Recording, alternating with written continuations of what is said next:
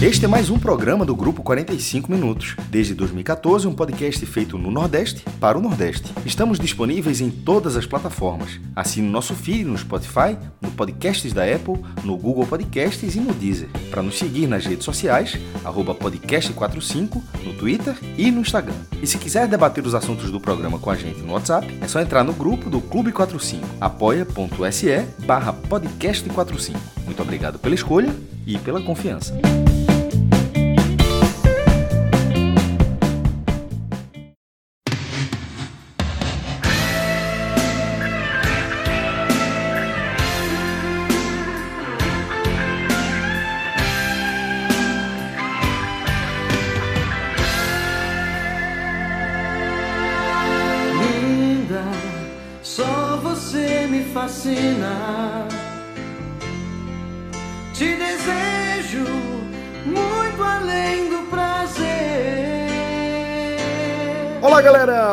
Podcast 45 minutos, começando sua edição número 588 com uma música que acaba sendo agora uma homenagem. A gente tá ouvindo Linda Demais do Roupa Nova, na versão aí do Roupa Nova, né? Com Paulinho, é, que acabou sendo uma das vítimas mais recentes da, dos mais de 180 mil mortos pela Covid-19 aqui no Brasil, né? E é, essa música, algumas pessoas pediram, né? Indicaram ela é, no, no, perfil do podcast, indicaram até para Fred também, eu vi uma interação lá. E aqui aproveito para fazer uma homenagem também a um amigo querido, um irmão aqui dessa vida, que é Robson. E ele e Jance, sua companheira, são os maiores fãs de Roupa Nova que eu conheço. E eu sei como eles estão um pouco, como eles ficaram mal com essa notícia. Então, para todo mundo que de alguma forma se sentiu tocado aí é, por essa, essa partida de Paulinho, é, fica essa homenagem também. A gente deixa aqui em nome dos meus queridos amigos aí, Robson e Jance. Mas linda demais abrindo aqui o nosso programa para a gente fazer essa homenagem. Né? Roupa Nova. Gosto demais. Acaba... Gosto demais. Né, imaginei que demais. você gostasse. Imaginei, demais. imaginei. Eu gosto, gosto demais. Gosto, não, gosto muito, velho. Muito. E assim, é. Porra, mais uma pessoa que a gente perde de vítima da Covid, né? E. Meu irmão, é assustador como. É, a primeira que a gente não sai desse. A, a, pandemia tá aí, a gente não, não sai disso, os números estão voltando a crescer e a gente tá. É assim, é, um, é uma desesperança muito grande, assim, esperando essa vacina logo, porque enquanto não vier, velho, assim, a gente tá vivendo. Um... Eu tô até comentando com Priscila, minha esposa, na verdade ela que tava comentando comigo, que quando chegar a vacina e todo mundo se vacinar e enfim, passar isso, todo mundo, todos nós, a gente vai boter, dizer que somos sobreviventes, sobreviventes mesmo, porque é muito triste, né? tudo, tudo que tá vendo. É, é mais uma pessoa que talentosa que se vai, e junto com tantos anônimos, né? É, 180 mil mortos. É muito triste, né? É, é um, muita gente ainda que não, não, não, não consegue é, se ater e não consegue perceber. É uma coisa, é uma coisa tão absurda. Que tá vendo. É, é, muito triste, assim, é muito. quando sempre que. Assim, é Assim, é porque os números, é número, mas quando a gente é, é, é, mais tocado assim, com os números se transformam mais em, em rostos, em pessoas, em histórias, né? E, enfim, nesse caso do Roupa Nova, um cara que, uma, de uma banda que eu gosto muito, é, obviamente você se toca mais, porque deixa de ser número só, né? E, e, nunca, e na verdade nunca são números, né? Sempre são pessoas atrás de números. É, João, é, Fred deu, deu uma, uma tweetada também é, a partir dessa, dessa triste notícia aí em torno de Paulinho, né? De que é, esses, essas pessoas mais famosas, né? Elas acabam é, servindo de alerta, né? Que 180 mil mortos não é qualquer coisa. Só para a gente ter uma ideia, dos 5.570 municípios do Brasil, somente 163, 163 tem uma população superior ao contingente de, de, de vítimas aí da Covid-19, de vítimas diretas, né? Sem contar todas as pessoas que são atingidas também pela perda de, dessas 180 mil vidas, né? E essa tuitada de Fred me fez lembrar também é, algo que a gente vem pontuando aqui, de como a gente acabou é, normalizando né, essas mortes pela Covid. Por cansaço ou por dispersão, né, Celso? Porque a gente sofre com essas mortes desde antes da primeira morte no Brasil. A gente sentia um drama vendo as imagens da Itália, que foi o país que nos despertou para o que estava por vir. O que aconteceu na Itália nos deu a certeza de que veríamos algo na mesma proporção ou pior no Brasil. O que nenhum de nós imaginava era, primeiro, que duraria tanto tempo, quase que numa intensidade regular. Claro que houve uma, uma baixa nos números, mas nem, em nenhum momento chegamos a ter números aceitáveis. Em nenhum momento. Por isso que é fundamental entender que estamos na primeira onda. Em nenhum momento o Brasil registrou menos de centenas de mortes por dia. E o que realmente eu nunca imaginava é que a gente normalizaria, né? que a gente viveria a nossa vida com tantas pessoas morrendo pelo mesmo mal. E quando a gente falava dos aviões, né, fazia aquela relação com os aviões é, na Itália, eles continuam caindo diariamente no país e a gente entrando nos voos e caindo mais gente. E essa é uma, uma realidade que, como eu escrevi nessa mesma tweetada, por cansaço ou por dispersão, sabe? É, são duas coisas que inevitavelmente vêm quando a gente já tem aí oito meses, né? De desgaste diário, de muita pancada por conta da Covid. E tem um, um ouvinte nosso, né? Léo César, que ele se apresentou como fã né, do trabalho de todos aqui do podcast. E depois dessa notícia da morte de Paulinho, que eu retuitei, ele é, até fez um apelo assim, um pouco de um, de um outro lado, né? Ele falou o seguinte: é, só um toque mesmo. Eu acho que já chegou num ponto que dá tanto RT em mortes, tá insustentável. Eu mesmo estou com crise de ansiedade e de pânico, sendo obrigado a silenciar quem adoro seguir. Não vai mudar mais a mentalidade de ninguém a essa altura. Né? Ele, ele traz esse lado de porque quando a gente vai dar o retweet, a gente está lamentando e a gente está fazendo ainda com que um esforço para que as pessoas que não entenderam entendam, né? para que as pessoas que ainda não sentiram sintam. E aí ele traz esse outro lado, eu até né, argumentei com ele, achei muito importante esse relato dele, é, e digo que realmente é uma linha tênue, né, uma, uma dificuldade a gente decidir nesse dilema entre tentar, sabe, reforçar esse apelo para que as pessoas entendam a gravidade né, e acabar dando esse esse esse clima negativo, né, que é inevitável que a gente atravesse, né? E o outro lado seria justamente seguir, tentar tornar as coisas mais leves, né?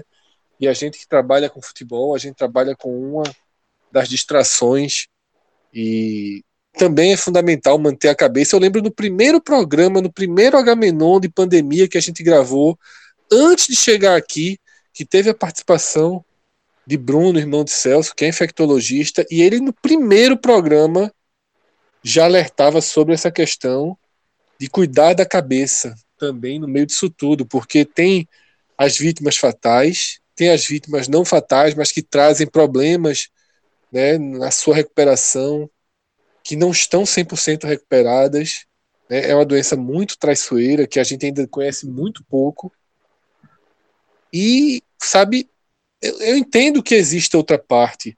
A gente ainda nem tem tempo isso. suficiente para a gente entender, por exemplo, as sequelas, as eventuais sequelas a longo prazo, Fred, só para a gente ter isso. ideia.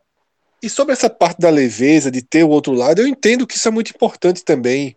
A gente debateu muito isso também na época das lives, né, do estouro das lives, que é preciso que as pessoas vivam, que é preciso que as pessoas não respirem é, Covid, morte, né, por tanto tempo. Mas, mas poderia fazer isso de forma menos irresponsável, né, Fred? Isso, aqui me deixa chateado, assim. Esse é o Isso- isso é- caminho, né? É, assim, é, eu, assim, eu fico muito triste de fato, só pra, só isso aqui não virar um HM, não. É, com um momento que a gente tá vendo, porque a Covid, além de ser devastadora e, e matar tanta gente, e deixar tantas pessoas enlutadas e enfim, pessoas na familiar na, no hospital, enfim, toda a doença em si, a Covid nos mostrou como nós somos, como a- a- a- o ser humano pode ser tão egoísta, né? Porque é, é é o que eu falo sempre, isso aqui, esse desafio sempre foi um desafio coletivo, nunca foi um desafio individu- individual. Se todo mundo pensasse coletivamente, se eu me protegesse, se eu estivesse pensando que eu estou me protegendo, não por mim, mas eu estou protegendo uma pessoa que eu não conheço, talvez a gente tivesse passado por essa pandemia de uma forma mais humana e mais, mais menos devastadora. Porque as pessoas pensam somente nelas. E, e quando você usa máscara na rua, você está se protegendo, eu estou me protegendo, e eu estou protegendo uma pessoa que eu nem conheço, porque eu evito de propagar esse vírus para uma pessoa que nem conheço, e eu evito de tá, estar matando outras pessoas. E as pessoas não tiveram consciência disso, infelizmente. E pra gente é, fechar aqui o nosso Musicast, que acaba sendo é, é, um Musicast aqui de homenagens, né? Homenagem a pessoas que a gente perdeu, a gente vai é, deixar uma mensagem que, que é uma, além de tudo, é uma talvez uma mensagem de esperança aí. E aí a gente aproveita para fazer uma homenagem ao mestre Ubirani, do grupo Fundo e Quintal, que também nos deixou, né? Também perdemos esse gênio para a Covid. Então, como é, ele, ele nos inspirou tantas vezes, o show tem que continuar.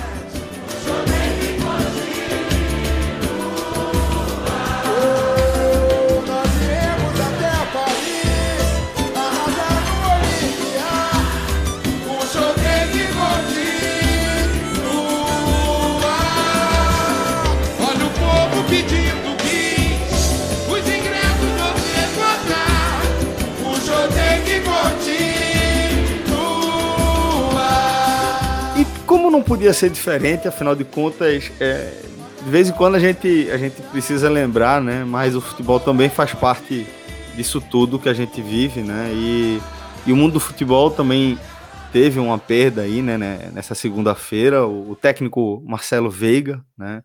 é, muito identificado com o Bragantino, mas é, também com, com passagens aqui pelo Nordeste, foi jogador do Bahia, do Ferroviário, treinou também o Ferroviário, América do Natal, e também é uma, uma vítima aí da, da Covid, que acaba ampliando de forma triste aí essa estatística, né?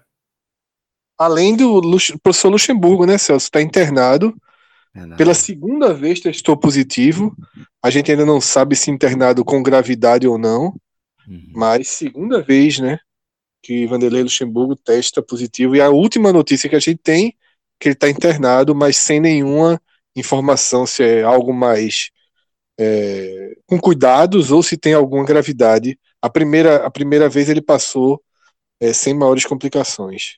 Ai, vamos torcer também para que possa passar bem por essa essa segunda segundo grande desafio aí, né, que está vivendo nessa pandemia. E entrando aqui eh, na nossa pauta mais especificamente, né, a gente vai falar de Série A, né, que tivemos aí uma 25ª rodada, eh, que talvez, Fred, eu que ela tenha ajudado a definir um pouco melhor, a categorizar um pouco melhor esse Z12 que a gente analisa em três blocos, né? Isso, Celso. É uma tendência, né, que já vinha em curso. É claro que a gente não teria esse Z12, né, que são todos os times fora do G8, agrupados muito próximos até o fim do campeonato. Isso nunca aconteceu e é natural que a cada rodada, a partir aí da 22ª, 23ª, ele fosse se dissipando. Hoje, para mim, existem três blocos bem claros, tá? Não são blocos sólidos, não são blocos definitivos. Eu ainda vejo possibilidade de mudança de bloco. Eu ainda acho que, que existem movimentos que podem acontecer entre esses blocos, tá? Mas não dá para negar que basta olhar para a classificação e qualquer um já enxerga. Tá? O primeiro bloco é, dos, é formado pelos times que têm mais de 30 pontos. O Fortaleza, que é justamente o quinto clube desse primeiro bloco, tem 30 pontos, já tem 5 de vantagem para o Vasco. Tá? E se você for olhar o ritmo de pontuação do Vasco, 5 pontos demora para serem somados. Então, esse é um grupo que para mim vai do Corinthians com 33 ao Fortaleza com 30. No meio disso tem Ceará 32, Bragantino e Red Bull. Desculpa, Bragantino e Atlético Goianiense 31. Por que eu defendo que não a gente não pode tratar como um grupo sólido? Porque existem movimentos bem diferentes dentro desse grupo. Com exceção do Fortaleza, as outras quatro equipes somaram pelo menos oito pontos nas últimas cinco rodadas. Um aproveitamento acima de 50%. O Bragantino somou 11. Existe uma tendência gritante de crescimento do Bragantino no campeonato. O Fortaleza, por sua vez, somou 6, que é um bom desempenho, sobretudo nesse contexto que a gente está analisando, que é o contexto de distanciamento para o Z4. Né? O Vasco é, é, não tem. O Vasco somou três, só para se ter uma ideia. Então, nas últimas cinco rodadas, o Fortaleza teve um, um, um desempenho duas vezes melhor que o do Vasco. Mas existem outros recortes. Tá? O tricolor, né, ainda sob o comando de Sene e somando com essa fase de chamusca, tem uma vitória nas últimas nove partidas. Uma vitória das últimas nove partidas. Bateu o Botafogo, que implodiu no campeonato lá no Rio de Janeiro. E algo que eu sublinho aqui sobre esse momento de Fortaleza é que esse desempenho de queda de rendimento ele acontece no momento bom da tabela para Fortaleza. Nesse, nesse, nesse bloco aí você tem empate com Goiás em casa, você tem essa derrota para o Bragantino. Não é um momento de corredor polonês como vive o Bahia. Então, é, desse primeiro bloco, eu sublinho aqui o Fortaleza como um time em situação de alerta. Os cinco pontos pesam demais, tá? Então, antes de qualquer é, é, é, projeção de que o Fortaleza corre risco de rebaixamento, é preciso entender que cinco pontos é margem suficiente para você ter uma turbulência e voltar. Agora, precisa voltar nas próximas rodadas. Fortaleza tem Ceará no clássico, Ceará no momento melhor. Depois tem Flamengo no Castelão, um Flamengo 100% focado em voltar à liderança e disputar o título com Rogério Ceni que conhece muito bem o Fortaleza. E depois tem Esporte na Ilha do Retiro, no que pode ser um confronto direto pesadíssimo, tá? Então, é, eu sublinho aqui essa, essa condição do Fortaleza. João, inclusive, postou no NE45 uma matéria focando apenas nessa fase chamusca, né, João? Exatamente, é isso que eu ia falar. É, eu acho que o Fortaleza tem um sinal de alerta ligado, sim, porque é, eu fiz um recorde dos jogos de, de chamusca, foram seis, e aí eu, eu separei em blocos de seis é, jogos, né, do Fortaleza, é, obviamente antes, pré-chamusca, né, e aí o pior momento que o Fortaleza é, viveu, que é semelhante a esse, foi logo no começo do campeonato, ali no final da Copa do Nordeste, né, quando ele foi eliminado para o Ceará, na semifinal, e o início do brasileiro, que ele começou muito mal. Lembrando que o Fortaleza tinha, é, nas quartas, ele enfrentou o esporte e eliminou o esporte nos pênaltis com empate. Então, é, o Chamusca, ele tem o pior recorte desde então. Né, ou, ou seja, é, o trabalho de Chamusca ainda não aconteceu no, no Fortaleza. E é, uma, e é um, um dado, não é uma é, não, é uma, não, é, não é algo é, sugestionado, é um dado. E ele o, tem. O, o aproveitamento dele Ceará... é de 30, 33%. E aí, Fred, rapidinho, só, só para concluir, o aproveitamento, aproveitamento de chamusca é de 33,3%. E aí é, ele pega ainda o recorte pré, né, é, é, antes da chegada dele, que é o finalzinho ali trabalho de, de Sene, e aí também teve a, o, intervalo né, do interino contra o Bahia, que ele vem também de derrotas no brasileiro, né? Vem uma sequência muito ruim ali. Então, assim, juntando tudo é o que dá essa queda de, de rendimento e esse sinal de alerta do, do Fortaleza. Mas o recorte de chamusca, de fato, é muito ruim. É, eu ainda vi uma lembrança hoje no Clube 45. É, eu não vou lembrar a fonte, mas citaram um, podcast do Ceará, não me lembro realmente é, qual foi, fez ainda a comparação de chamusca no Ceará, na Série A. Foram seis jogos e nenhuma vitória. Então ele tem 12 jogos na Série A e apenas essa vitória contra o Botafogo. Mais detalhe, é, quando, a gente, quando eu trago esses números na mesa, parece que estou sugerindo que eu acho o Chamusca um treinador ruim. Eu não acho. Eu acho o Chamusca um treinador bem interessante. Tá? Mas eu não, não vejo, e a gente comentou isso quando foi contratado, na época da demissão de Rogério Senna, eu não vejo o Chamusca como uma certeza de continuidade do trabalho. Não tem linhas parecidas.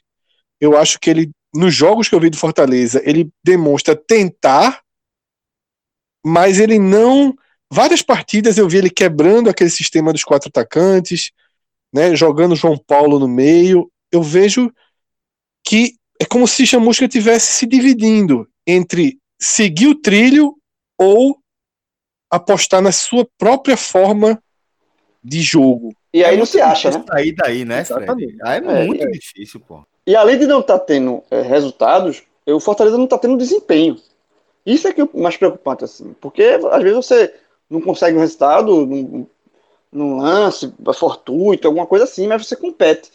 E o Fortaleza, ele, essa, é, ele não está competindo quando ele, como ele, é, ele chegou a competir no, na Série A. A gente, eu, eu é, é cheguei a colocar o Fortaleza como o melhor time do, do Nordeste atuando. Eu cheguei a sugerir, João, chave virada. É, exatamente. A gente não teve um tele, eu não sei, lembro qual, eu marquei, eu gravei com Minhoca e eu não lembro qual exatamente foi numa uma vitória do Fortaleza na Série A. E a gente já também, eu tentei, falei sobre isso, de chave virada, de pensar em ter um, um pensamento um pouco mais alto e tal. E aí veio essa queda de, de, de, resultados com rendimento. Isso é muito preocupante. O jogo que eu fiz sábado entre Fortaleza e Bragantino, né? Fortaleza perdeu é, 2 a 1 tudo bem que teve a bola do jogo, talvez a bola do jogo no, no pé de David, que entrou cara a cara com o goleiro esqueceu de chutar. simplesmente não chutou e foi desarmado. Mas o todo ficou devendo. Na minha visão, o Fortaleza ficou devendo, fez uma partida ruim. Então é isso, assim. É, é um trabalho de chamucha que ele é um trabalho que ele não tem resultado e não tem desempenho. O desempenho não tá vindo. Então, esse, isso aqui é mais que liga de fato o celular da net. E tem um jogo, o jogo do próximo. E até teve um, um seguidor meu é, que veio reclamar assim, de, que disse, ó, o jogo de, de, de, contra o Ceará é uma pressão enorme, e se perder o clássico, vai, aí vai ficar uma pressão realmente muito alta. E aí eles, essa pressão vem de onde? De você, da imprensa, do NL45, eu disse, bicho, é só, se o, o, o, o, treinador que tem 33,3% de aproveitamento joga um clássico e perde, se isso não é pressão, eu quero saber qual esporte você está falando, porque futebol não é. João, e só para mostrar aquilo que eu falei antes, tá? Do recorte que o Fortaleza não tem um bom rendimento numa área da tabela que eu considero boa, tá? E eu vou dizer por quê. Essa série negativa, ela começa numa derrota em casa para o Fluminense, tá? 1 a 0. Depois vem aquela derrota para o Atlético Paranaense de virada fora de casa. O Atlético Paranaense acabado no campeonato, acabado. Se o Fortaleza ganha aquele jogo, eu não sei se a gente veria a reação. Mudou o ritmo do campeonato para os dois times. É exatamente, exatamente. aquela partida. O Fortaleza Aquele saiu completamente é. do trilho e o Atlético Paranaense que estava morto, mas assim, morto na emenda, na pedra. Ali voltou para o campeonato. Totalmente. E aí, João já destacou tava... isso, Fred já está pontuando isso também, mas só para ressaltar, ali ainda com Rogério Ceni, né? Porque Marcelo ele assume o Fortaleza no momento é, de, de queda de performance, de queda de rendimento, e na verdade ele não consegue tirar o time desse momento ruim, desse momento de baixa que ele encontrou. Porque é, é como é, é, um pouquinho antes da saída de Rogério Ceni, pode dar a entender que é, esse momento ruim ele tem a, a origem, tem a gênese ali com a chegada de, de, de Chamusca, né? Ele é um pouquinho, ele precede um pouquinho. Aí vem o jogo de Salvador, que Rogério Ceni abandona o clube no hotel, tá? Quem quiser que bata palma, eu acho sacanagem. Eu acho que ele duas vezes fez sacanagem com Fortaleza. O interino, com o interino, o Fortaleza perde para o Bahia, tá? Que também tentava se restabelecer no campeonato naquele momento. Aí sim, vem para jogar em casa com São Paulo, perde de 3 a 2, resultado normal, aceitável.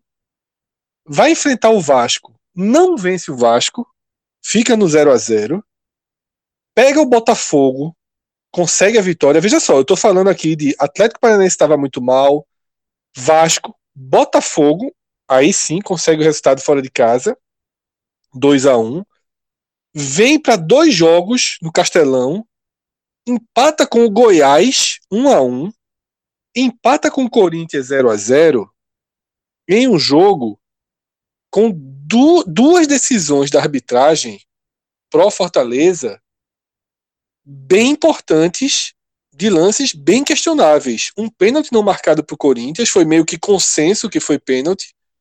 E a expulsão de Jô, um tanto quanto né, exagerada, digamos assim, a leitura da arbitragem. O Corinthians jogou melhor que o Fortaleza no segundo tempo. Foi um jogo perigoso. E depois vem essa derrota pro, pro Bragantino, tá? E quando eu falo que o Fortaleza precisa de pontos com alguma urgência é, é, justamente o que, se você passa por um momento fácil da tabela, natural que venha uma sequência mais difícil. Então Fortaleza tem dois jogos em casa agora, como mandante, o clássico, isso é ruim, né? Porque é um jogo portões fechados, um clássico. Você praticamente anula seu mando contra o Ceará. Segue em casa contra o Flamengo. Sai para enfrentar o esporte, no que pode ser, não sei como vão estar os times até lá, mas pode ser um confronto direto. Hoje seria, daqui a duas rodadas a gente não sabe. E depois do esporte, a sequência é Grêmio, Inter e Santos. O campeonato vai ficar mais duro para o Fortaleza. Então é por isso, Celso, que desse bloco 1, fechando inclusive a análise desse bloco 1, eu acho que o Fortaleza é o time para sublinhar, tá? É o time que tem um movimento que foge um pouquinho é, da tendência do bloco, que é uma tendência de 50% de aproveitamento ou mais. Nesse momento, os outros times têm uma tendência de alta, inclusive o Atlético Goianiense, né, um resultado mais um resultado meio meio fora aí do esperado, um Goiás, o Ceará sem Vina sente muito, né? Fica menos decisivo. O Atlético, o, o, é impressionante como o Atlético consegue se aproveitar das chances, né? Das brechas.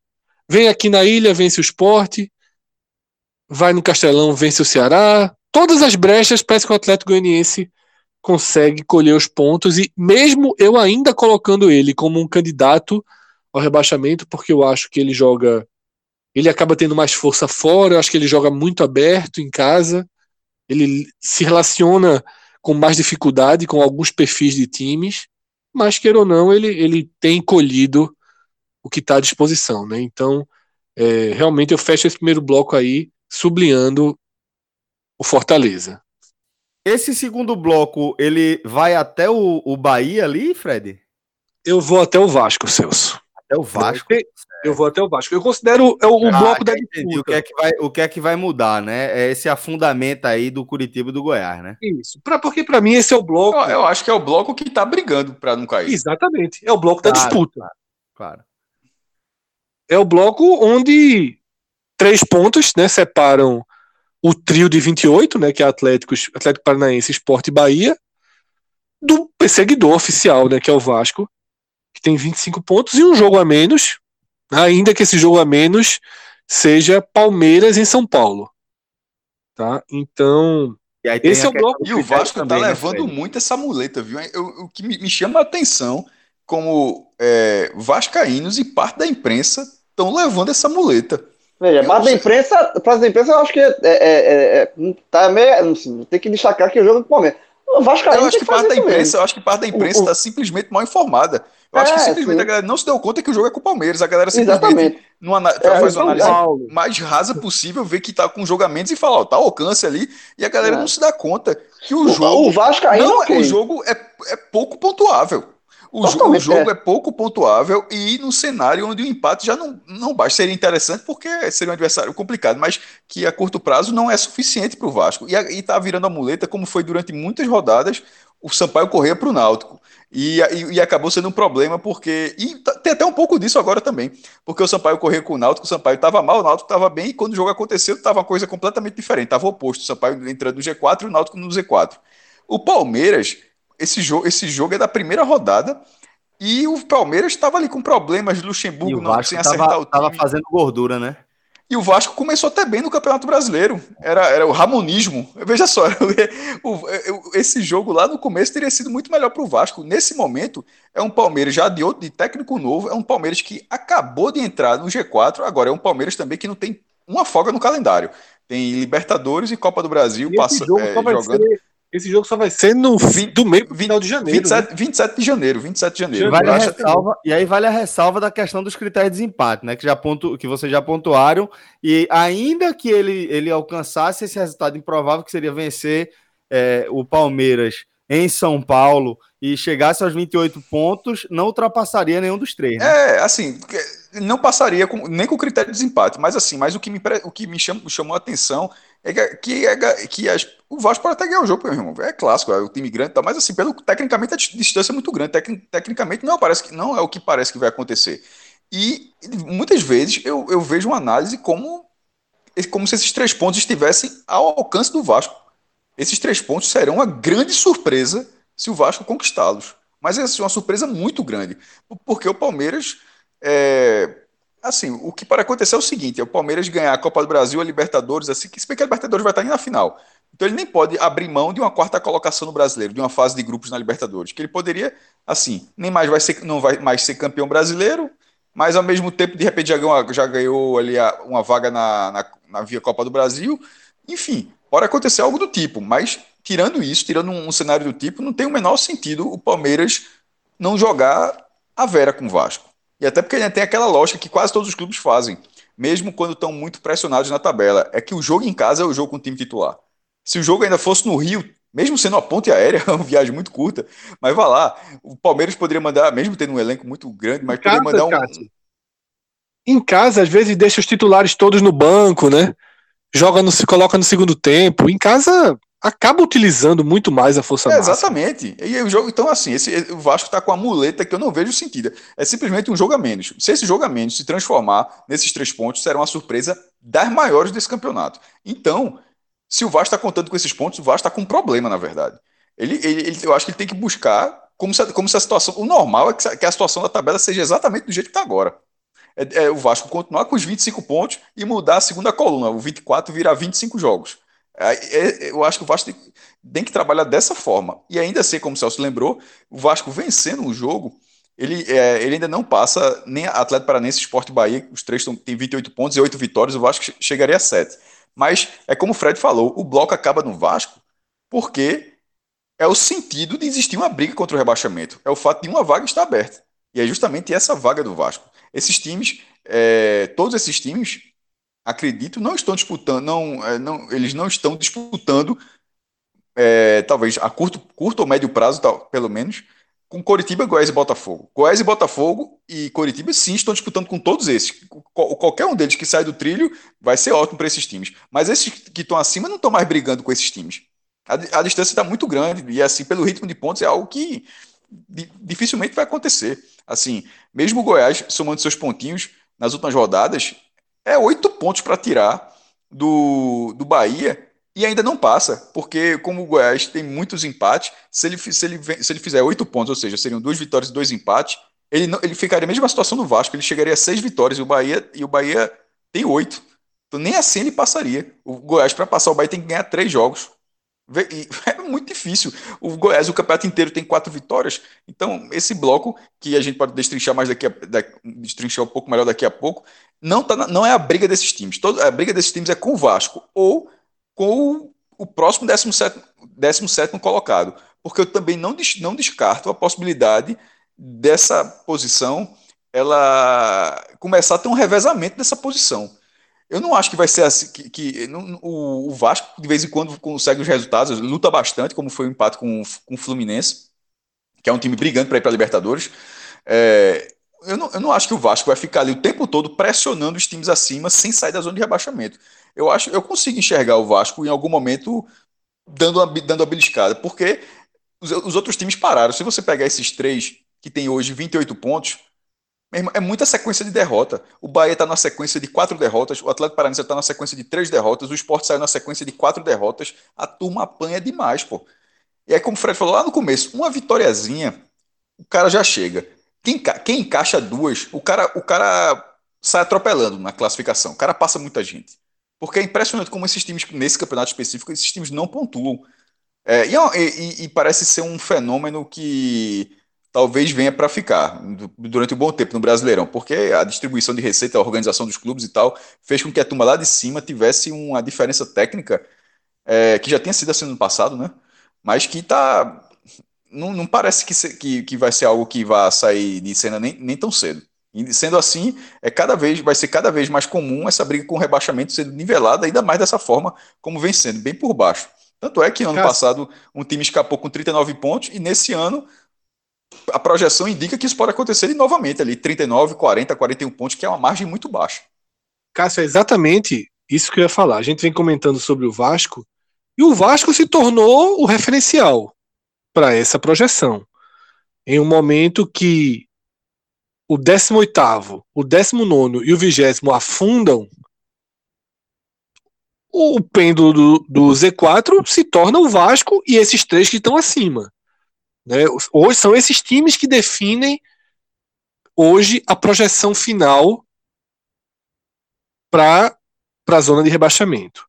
E veja como, como a história vem pode se repetir e, e existem sinais disso. Hoje a projeção seria de 39,5.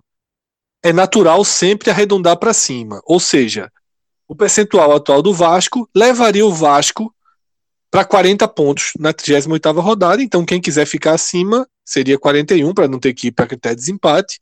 Mas com Mas, a chance de ser 40. É, exatamente. A projeção leva para 40. Porém, o Vasco tem um jogo a menos. E esse jogo a menos, ele ramifica dois cenários.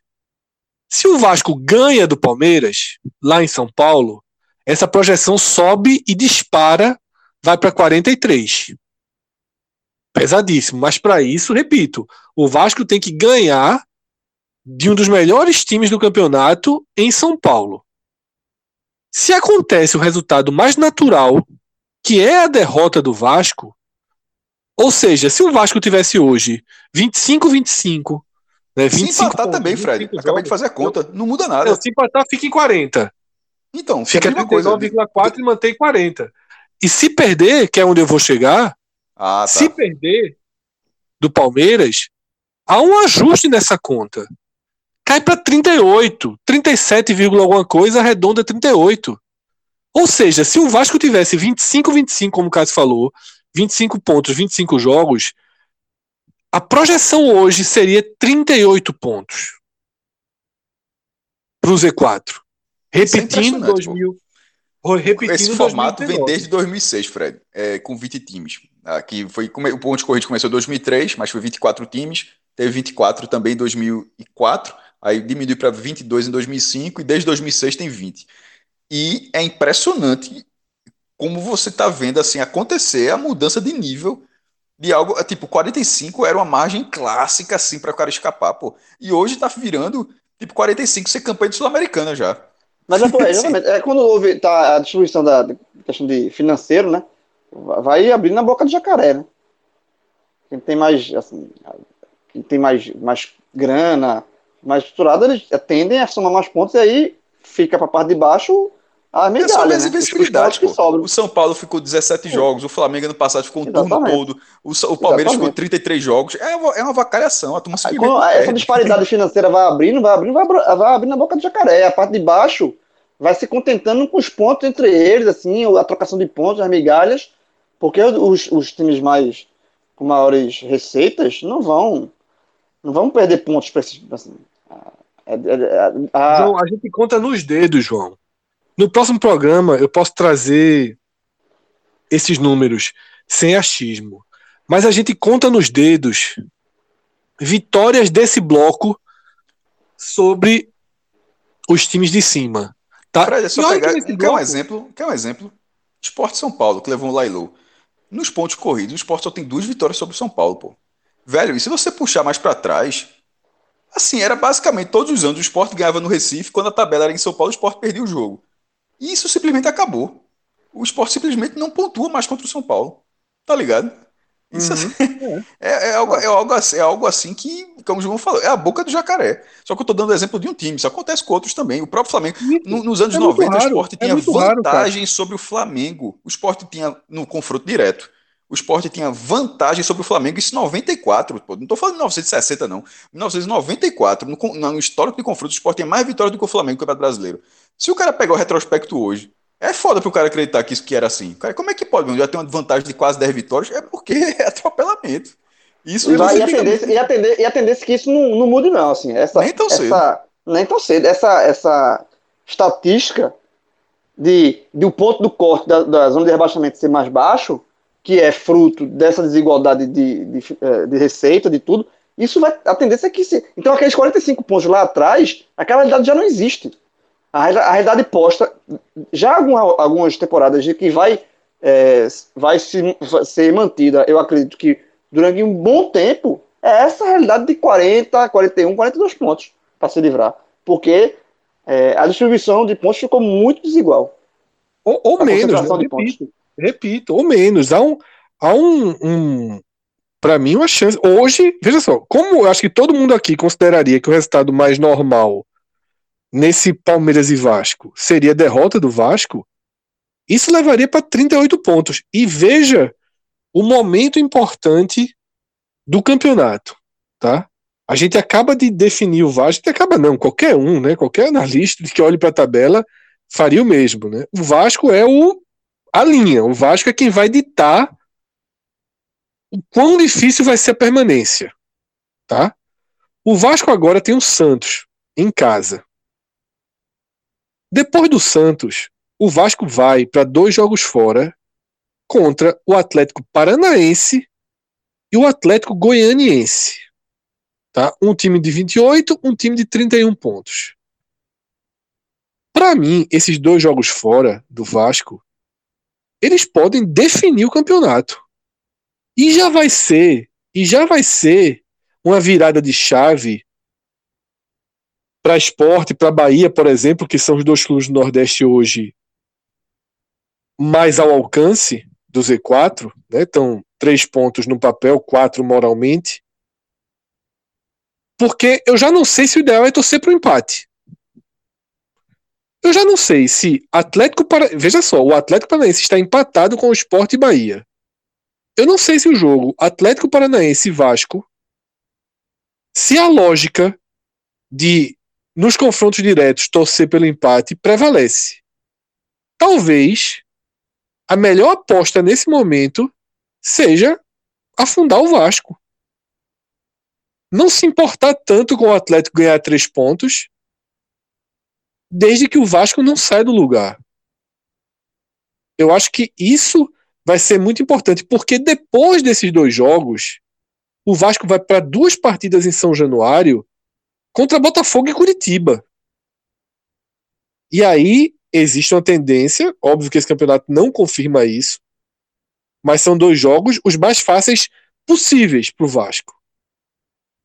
Então veja é, a importância dos últimos jogos de 2020, como o Vasco vai virar o ano para os primeiros de 2021, porque se o Vasco conseguir algo, e quando eu falo conseguir algo é vencer um jogo, nesse, nesse trio Santos e Atléticos, ele tem uma margem de, de, de dar uma, uma reerguida, porque nessa área da classificação, duas vitórias em três rodadas, duas vitórias em quatro rodadas, significa um movimento importante. Significa dar uma respira. Tá aí o Ceará. Perdeu o Atlético Goianiense em casa e tem uma margem. São sete pontos. Tá sete pontos para o Z4. Então é, é um momento muito muito importante para definir esse Vasco. Tá? Esse jogo contra o Santos em casa e essas duas partidas fora, fora contra os dois Atléticos. É, vamos, vamos jogo a jogo, né? Porque eu não vou fazer aqui ah, o que seria melhor para Sport Bahia. Sport Bahia podem perder, vencer na próxima rodada, mas é, é, é, é bom ter muita atenção, porque o Vasco ele entra depois do jogo contra o Santos em cinco confrontos diretos em sequência, né? Enfrentando cinco times da área dessa área que a gente que a gente habita e que a gente analisa. Isso é, é, é bem diferente do que eu falei, por exemplo, anteriormente aqui para o Fortaleza. O Vasco vai para uma área pontuável da tabela. E aí a gente deve ter meio que a sentença de projeção final. Não a definição de quem cai e quem sobe, mas pelo menos o desenho de onde vai ser em que faixa de pontuação essa briga vai acontecer. E falando aí, né, de Bahia, falando de esporte, se a gente olhar para o momento do Bahia, né, Cássio mesmo mencionou os, as sequências de derrotas que as equipes lá de baixo é, acabam encarando, né, e o Bahia está no meio de uma dessas, né, já vai somando aí três derrotas consecutivas, se a gente somar, se a gente considerar também o confronto, o jogo de ida com o Defensa e Justiça, e que inclusive é um compromisso duro que o Bahia vai enfrentar aí, que é o jogo da volta, com esse 3 a 2 aí nas costas, né? No meio desse corredor polonês, né? Celso, esse corredor polonês, ele, veja só, para mim, ele é um agente definidor do campeonato do Bahia. Porque muita gente minimiza isso que a gente faz aqui, sabe, Celso? Análise de tabela. Muita gente, ah, são 38 rodadas, like, like, like low, né? Você joga e de volta, vai dar no mesmo. Não vai dar no mesmo. Eu, sinceramente, eu acho que é muito danoso pro Bahia. Foi danoso no primeiro turno, está sendo danoso no segundo turno. Você entrar na sequência onde você não consegue enxergar a margem de recuperação. Tá? O Bahia, claro que tinha um jogo na conta para oxigenar, que era tentar vencer o Ceará em Salvador. Mas o Bahia tem um bloqueio nessa temporada com o Ceará e de novo foi batido. Na hora que o Bahia não venceu o Ceará, aí o Bahia vem para a Sul-Americana, perde o jogo, perde o jogo de ida e sai cheio de problemas, né, cheio de questionamentos para enfrentar o Palmeiras e leva 3 a 0 no primeiro tempo. Sem fazer, sem, sem oferecer o mínimo de resistência. Isso. Que é uma coisa que você vê, né? Você vê o próprio esporte, que é um time Exatamente. muito mais frágil que eu, o Bahia. Eu usei, eu usei isso no, no telecast, Fred. O que eu falei é o seguinte, foi o seguinte: que a derrota estava na conta, todo mundo sabia. Agora, o que não está na conta e o que deixa preocupação e irritação é o time sequer oferecer resistência, porque você pode perder o jogo mas lutando, mas dando, fazendo o Palmeiras suar. O Palmeiras venceu o Bahia como que estivesse treinando, velho. Contra um sub-20. Sabe assim? É, essa fragilidade é que não pode acontecer. A derrota, o cara se aceita. Essa, essa derrota tá na conta.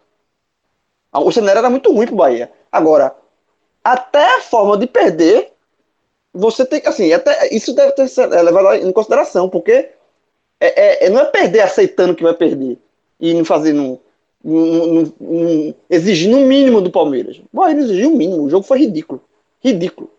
Então, assim, isso é que realmente é, é, irrita o torcedor do Bahia e preocupa também. Aí o Bahia sai dessa atuação, desse peso, perde uma posição, né, é ultrapassado pelo esporte nos critérios de desempate, fica a três pontos da zona de rebaixamento, esse 3 com asterisco, né, que a gente sempre coloca, porque o Vasco precisaria, né, não teria como alcançar o número de vitórias.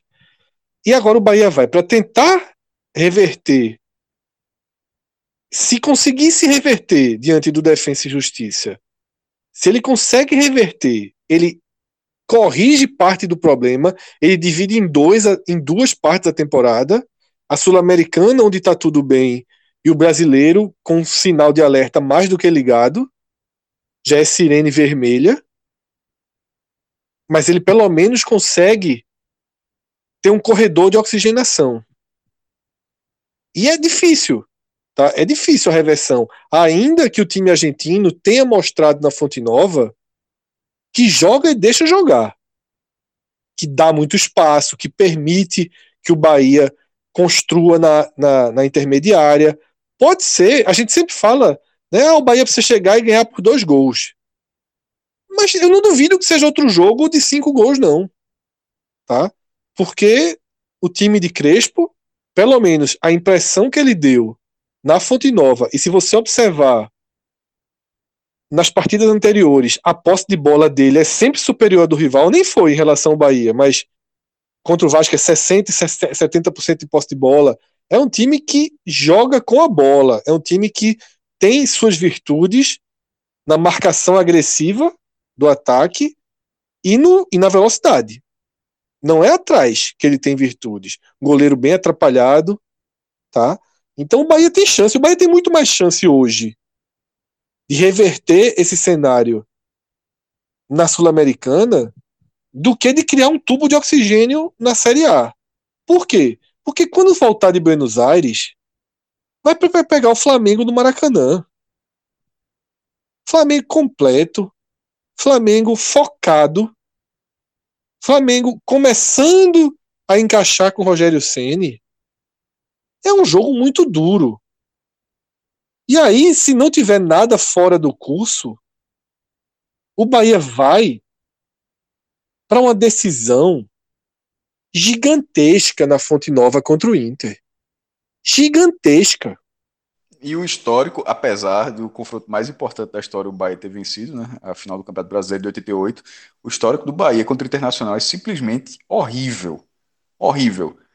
Então, é, inclusive em Porto Alegre, desculpa, inclusive é, em Salvador. Veja o tamanho. Claro que o Inter vive uma baixa, tá? Não é mais o Inter do início do campeonato, o Inter de Abel não é o Inter de Cudê. Mas veja o tamanho da encrenca que o Bahia tem pela frente, que é uma decisão de oxigenação, de vida, de tudo contra o Inter. Porque se existe pressão hoje, imagine uma pressão com o Bahia fechar o ano sem uma vitória. Porque depois do Inter é o Grêmio em Porto Alegre. E aí entra aquilo que Cássio falou, quando a gente estava falando é, de, do Vasco e Palmeiras. O Grêmio começou a mandar aquele time B dele para as partidas fora de casa. Está vivendo decisão com o Santos na Libertadores, já já tem semifinal de Copa do Brasil, tudo, tudo engatilhado. Mas aí no final de semana em Porto Alegre, ele vai a tendência é que ele use pelo menos meio time. Eu não sei como é que ele vai estar, tá, se ele vai ter se classificado na Libertadores, pode ser que não, aí complicaria de vez. Mas os três compromissos que o Bahia tem para fechar o ano são Flamengo, Inter e Grêmio. Sabe? É, é preciso entender que algo que Cássio fala desde que o podcast, podcast existe. Não é videogame. Não é depois disso tudo dizer, ah, mas depois tem Atlético Goianiense fora, o Bahia é mais time, vai lá e ganha do Atlético Goianiense fora. Não é assim. Porque o Bahia vai enfrentar o Atlético Goianiense fora, precisa ganhar. Sem contar é que isso não, é, não vai ser o caso, não. Quantas vezes, aí nesse meio tempo, demitiu o treinador por causa da sequência? Aí você já vai num momento completamente diferente, um jogador que teve uma lesão, outro psicológico abalado, assim. É por isso que, que, que a gente sempre bate nessa tecla. É, a questão anímica ela, ela existe no futebol, pô. Assim, e tem uma importância enorme. Desde que eu, desde que eu acompanho futebol, eu vejo a importância disso. Eu não sei em que momento a galera achou que é, terminou o resultado. É por isso que eu falo, derrota chama derrota.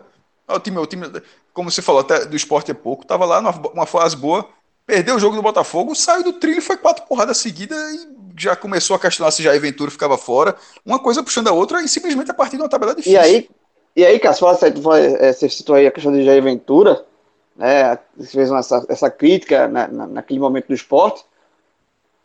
Nesse, nesse caminho aí que o Bahia está indo, tem que saber quem comandará o Bahia, né? Porque o trabalho de Mano é horrível, horrível. É, e também eu sei isso no, no, no programa do Palmeiras, assim, o, o, momento, o, melhor momento de Mano foi quando é, engatou quatro vitórias, mas sobre adversários fracos, como Curitiba e Botafogo. Venceu o Fortaleza numa transição de, de treinador. E assim, e, e, e, e foram, foram todos jogos. E é, aquela jogo... meio milagrosa contra o Atlético, né? Exatamente, onde, onde o jogo, onde o jogo é, se desenhou por uma goleada no primeiro tempo para o Atlético. Então, assim, o trabalho de Mano, se você olhar e passar uma lupa, você vai ver que até mesmo os, os, as vitórias existem alguns poréns. E, por outro lado, são 12 derrotas, velho. 12. É muita derrota, é muita lapada na cabeça. E aí, o, o Bahia, se for pro eliminado no Sul-Americano, onde ele vai em desvantagem, aí volta para pegar o Flamengo, outro jogo onde a tendência de derrota. Vão, até que ponto o Mano vai se segurar? Porque Mano não tem futebol para apresentar. Eu acho que ele vai até o Inter, João. Ele não tem futebol para apresentar. O, o Bahia não joga bem. Ele não tem resultado para apresentar. E aí, nesse caso, nesse cenário, ele vai ter uma eliminação para apresentar. Difícil. É difícil. Assim, é, é, é, eu acho que o trabalho de Mano é muito ruim. E, e eu não sei se uma eliminação para até, até porque depende da como vai ser a eliminação, né? Se for uma eliminação nos pênaltis e tal, mas se for uma eliminação com o Defesa e Justiça passando com certa facilidade, a pressão em cima de Mano é gigantesca. Gigantesca.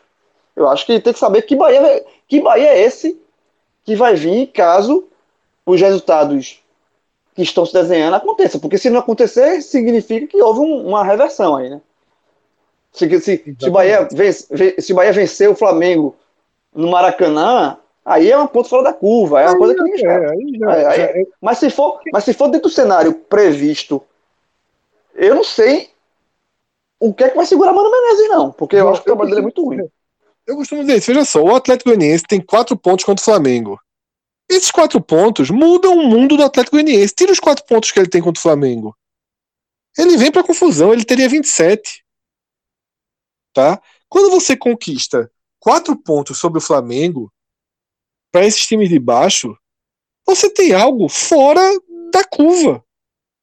Né? E quem consegue, quem consegue esses pontos contra os times de cima acaba descolando. Isso é um, um, ponto é, que, que, nem, que a gente não consegue nem colocar nas análises. Agora veja como essa situação do Bahia ela começa a aparecer já na matemática, tá?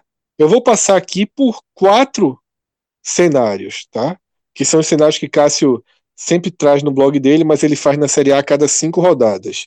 Eu vou começar pelo chance de gol, que é justamente o que eu sempre destaco que eu não gosto, porque. Dá, menos, dá menos moral.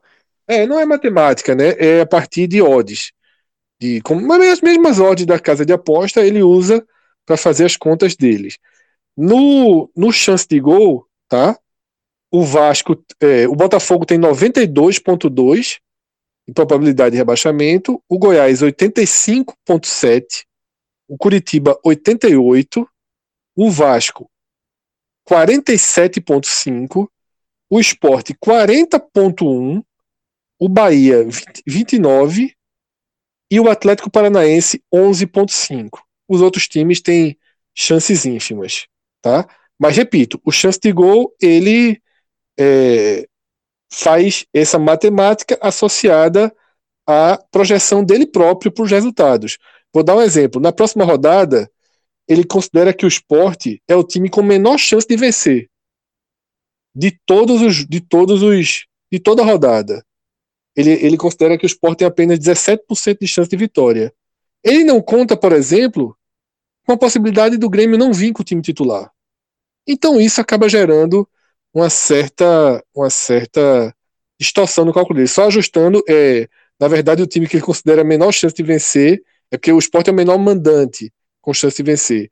Goiás e Bahia, ele considera que tem menos chance. 14% Goiás contra o Corinthians fora de casa e 14% Bahia contra o Flamengo fora de casa. Então, o chance de gol, ele as contas dele partem dos palpites que ele mesmo traz para os jogos, tá? O Infobola já coloca o Bahia como o quinto clube com maior chance de rebaixamento. Botafogo 92, Goiás 89, Coritiba 83, Vasco 40, Bahia e Atlético Paranaense empatados com 22 e Esporte 21. Aqui o Fortaleza já aparece com 11%, tá? No, na Universidade Federal de Minas Gerais é muito parecido, né? Porque as contas é, partem de princípios parecidos. O Bahia ele é o sexto time com maior risco de rebaixamento. Na UFMG, Botafogo 92, Goiás 86.8, Curitiba 83.3, Vasco da Gama 38.7, Atlético Paranaense 25.1, Bahia 23.9, Esporte 21.6 e o Fortaleza 11.3. Quem está ouvindo deve estar tá se perguntando por que essa diferenciação? E aí, quem, quem melhor explica essa diferenciação é o nosso bom e velho FMI, né? Porque o nosso FMI acaba. É, vai exportar ainda, Fred, né? Vai exportar é, esse produto. Acaba ajustando a questão dos jogos em casa e jogos fora, tá? Então eu vou dar agora para fechar o cenário do FMI. O FMI tem de baixo para cima, tá? Goiás menos 19, Botafogo menos 19, Curitiba, menos 15. É um bloco.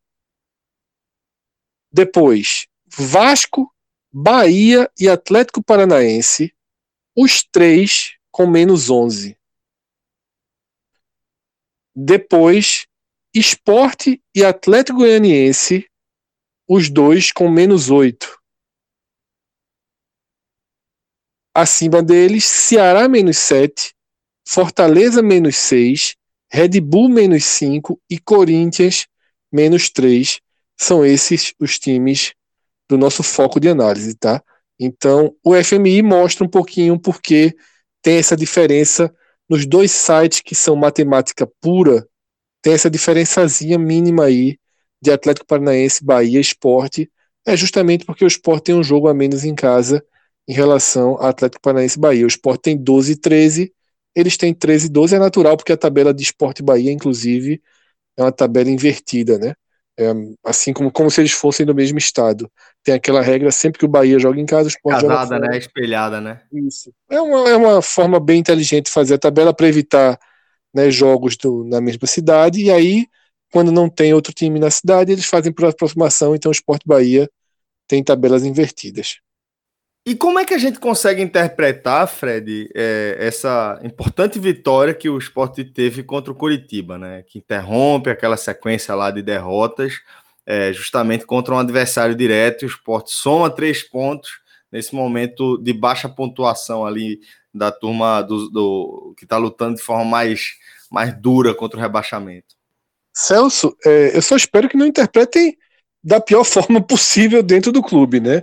Que seria transformar a atuação de ontem em novos tempos, tá?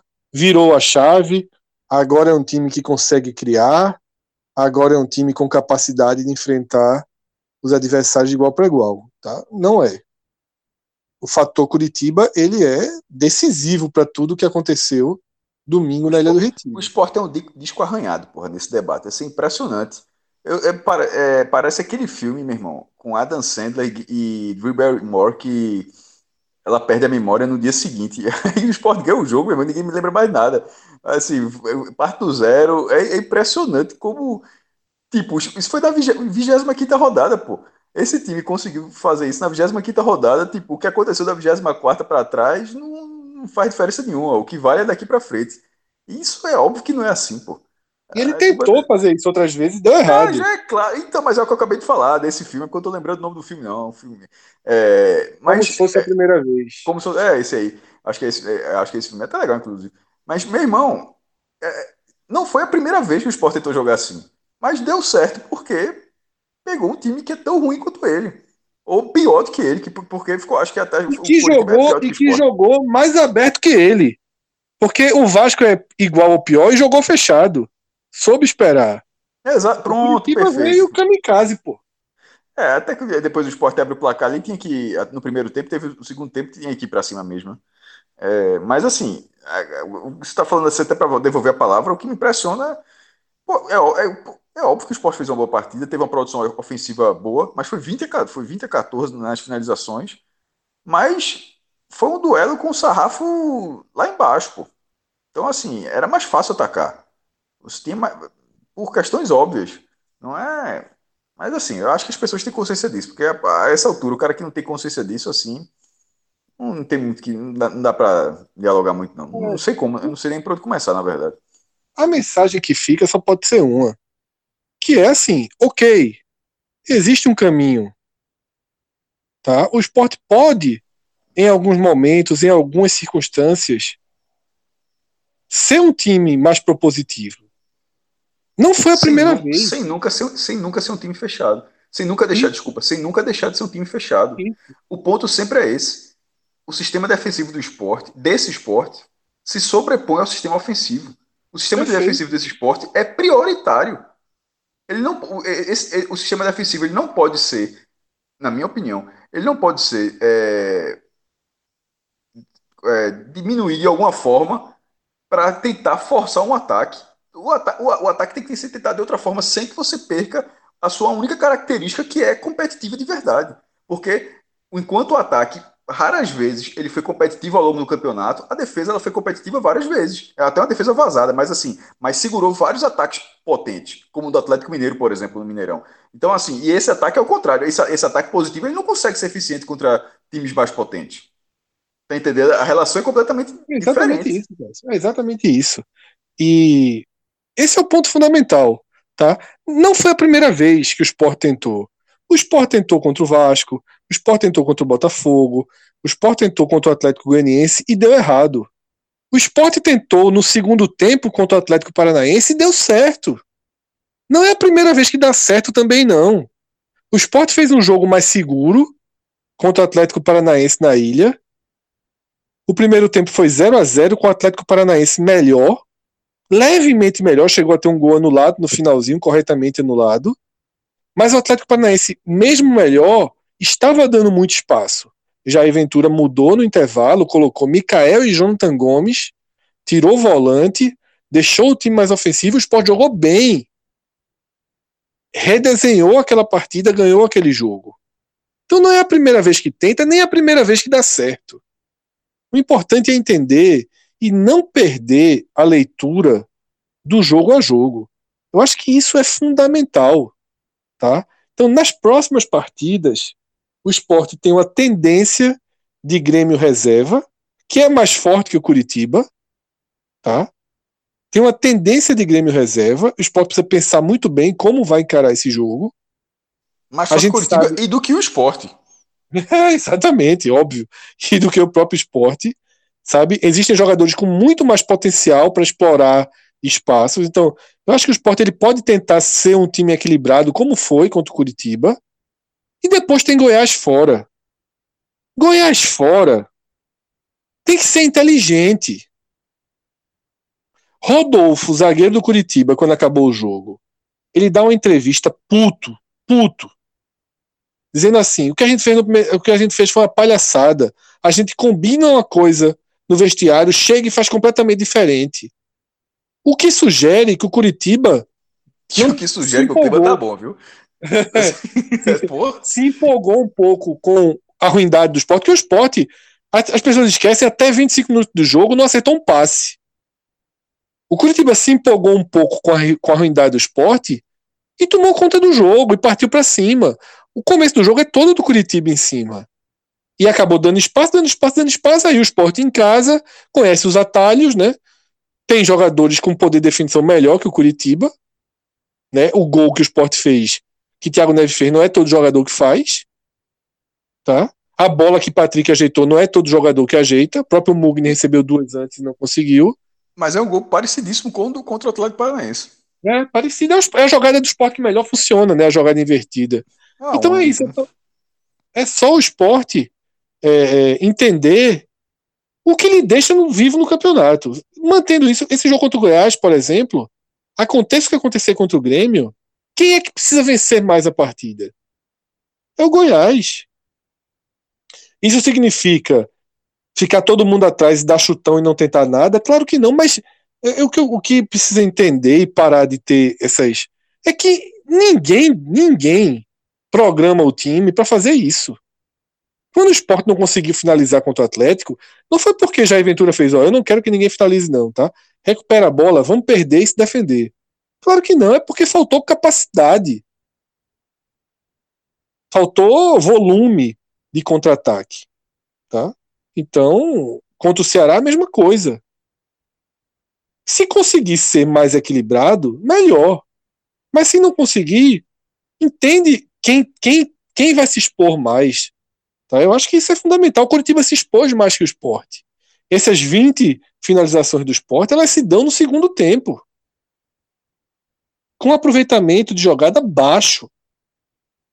Tudo isso tem que ser pesado. Não foi 5 a 0 o jogo, não. Foi 1 a 0 Então acho que isso, Celso.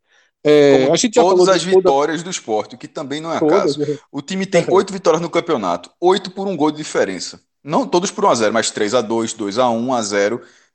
Essa, esse, essas vitórias no limite, se isso não, é, se isso não deixa assim, é, cristalino, que é um sinônimo do limite do time, eu não sei, eu não, assim, eu não consigo. Ah, eu acho que é essas oito vitórias. Isso, se, se, o cara, se o cara, essa altura, trata isso como coincidência, ele vai lá ganhar do Grêmio, mas veja só. Já foram 25 rodadas, o time ganhou de 1x0. Pode até eventualmente ganhar um jogo 2x0. Tomara que ganhe, inclusive. Poderia ter vencido o Coritiba. Mas o fato de ganhar oito jogos assim é porque é uma campanha de superação.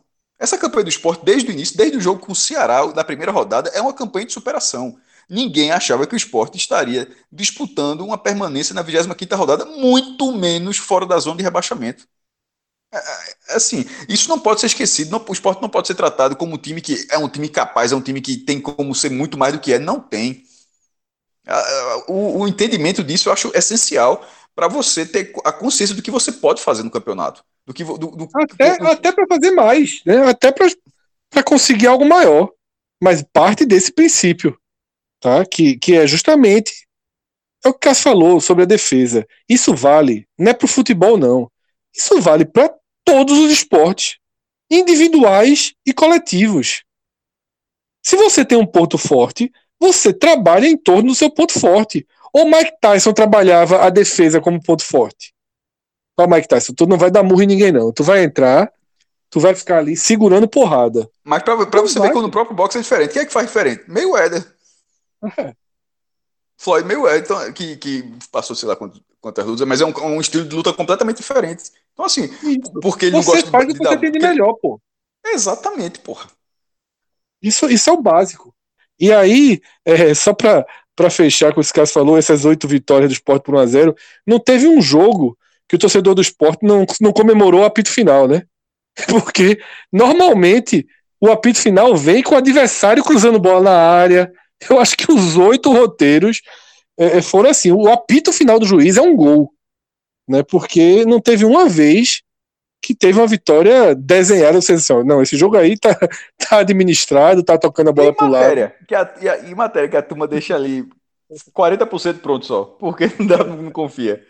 A turma vai escrever, não tem, não tem como porque em nenhum momento o jogo está decidido para você começar a escrever com mais tranquilidade. Simplesmente não dá. Você fica ali até o último lance, como você falou, até o último lance e a matéria pode virar completamente. A gente vai seguir aqui falando de muito futebol, tá? E a gente tem uma super dica para você que está de olho vidrado aí em todos os lances é, dos campeonatos brasileiros das diferentes divisões, velho. Porque a gente está falando aí da nossa parceria com o Temac Beer e a gente montou um combo de respeito, galera, porque ele é focado aí na área de petiscos do Temaki Beer e meu amigo é cada um melhor que o outro, velho. Temporada de camarão, palito de salmão, pipoca de cane e bambol. Isso tudo em uma quantidade que você vai se surpreender. Tá? São cinco unidades de cada, de cada petisco desse, só para você ter ideia. É bastante comida. Ou mais, viu?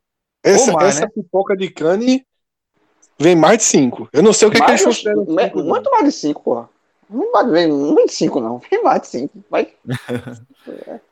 e além disso, você ainda pode pedir aí duas cervejinhas, ou você pode escolher algum refrigerante que seja mais de seu agrado. Se você é da turma aí do, do refrigerante, prefere. Cervejinha, Celso. E a cerveja é, é caute, viu? Também chamada como é caute, né? É, cerveja, né, né, né, cervejinha, é cervejinha é, é uma forma carinhosa de chamar essa bebida que a, turma gosta, a turma trabalha. A turma lá em Fortaleza, nosso ouvinte de Fortaleza disse que lá é mais de 10 reais a, uma garrafa. Cara, é. disse o que. O cara nesse, nesse, nesse, nesse, nesse combo aí, a Ecaute faz uma diferença gigantesca, pô. É o que faz o cara, o cara olha assim, meu irmão, só a Ecaute tá valendo. É, o cara falou isso. O ouvinte de Fortaleza falou: Meu amigo, veja só, o que eu não entendo nesse combo são as duas Ecautes. É. E tudo isso ficar R$29,90, porque, veja só, duas Ecautes aqui, eu indo no supermercado é quase esse preço. Exatamente. É uma grande cerveja aqui produzida em Pernambuco, que tá ganhando notoriedade aí no Brasil todo. E você vai poder ter aí duas long necks aí dentro desse seu combo de futebol você, se ainda não conhece a Cal, duvida. A turma já deve conhecer a Cal. Quem foi que falou isso? Foi o Cearense, foi? É a turma do Ceará? Foi, é. foi. É. Vou pedir um combo desse pra ver o clássico. Aí, domingo. Tá pra fazer inveja com a turma. Aí não tá no grupo. Aqui, ó. Pra ver o clássico. Sossegado, né, João? Clássico Rei. Né?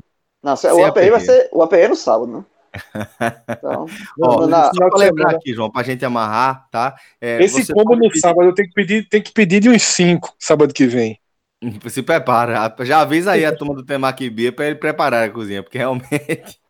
e é o seguinte, galera, você pode é, aproveitar o nosso combo aí, ou pegando para consumir lá no próprio Temaki Beer, que fica na Praça de Casa Forte, tá? Não tem errado, é só pedir para a turma deixar lá na Praça de Casa Forte, você vai encontrar lá o Temaki Beer, ou então é, você pede pelo WhatsApp. Não adianta você pedir o nosso combo lá no iFood, que você não vai encontrar, beleza? O WhatsApp lá da turma do Temaki Beer é o 3039 2420, beleza?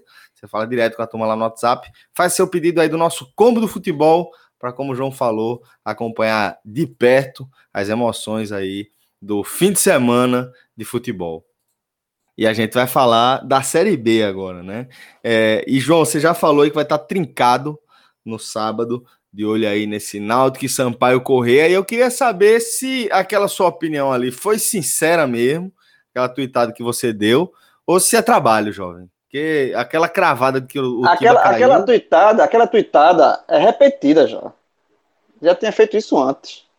É, é porque assim. É, trabalho vários, repetido, então, né? né vários, vários torcedores do Náutico. Vários torcedores do Náutico vieram me questionar e tal, enfim. É, se não está sendo precipitado e tal. Veja, se você olhar pela classificação e ver, é precipitado. O Náutico tem o Náutico está a três pontos é, de sair da zona de rebaixamento. A diferença já foi bem maior. Foi de sete. Porém, é, eu acho que, que falta ao Náutico um, dar confiança além da matemática. Tá? Porque é, o Náutico, por exemplo, vou dar um, um, tem um dado que, é, que é, pesa muito contra o Náutico. O Náutico não ganhou nenhum confronto direto, pô, dos últimos que fez. Náutico empatou com o Vitória, isso já com Hélio, tá? Que Hélio deu ao Náutico uma competitividade que ele não tinha. O Náutico era um time morto, com, com, com Gilson Kleina e com, com Hélio é um time que está brigando. Porém, mesmo assim, mesmo com essa, essa melhora, o Náutico não venceu o Vitória, que eu considero Vitória totalmente imerso nessa briga do, contra o rebaixamento. Não venceu o Vitória nos aflitos. Não venceu o Figueirense, que era um jogo chave para o Náutico aquele jogo debaixo de chuva, Náutico levou de 2 a 0 e empatou, quase perde, o contra o Botafogo de, de, de Ribeirão Preto, que é um, um time que está praticamente rebaixado. Se eu estou dizendo que o Náutico está rebaixado, imagina o Botafogo. Então, assim, é um time que ele não, não vence, não conseguiu vencer os confrontos diretos que ele, que ele teve. Se ele não vence os, os confrontos diretos, os times da base de baixo, significa que ele vai ter confrontos com os times da, baixo, da parte de cima, porque os de baixo já foram. E aí, é, é, é, é e aí entra na questão mais lógica, né? Vai faltar força para vencer esses times. Já tem quarta-feira Chapecoense fora de casa. Eu não conto um ponto nesse jogo. Aí depois ele pega o Sampaio, que é no sábado. O Sampaio também tá brigando lá em cima.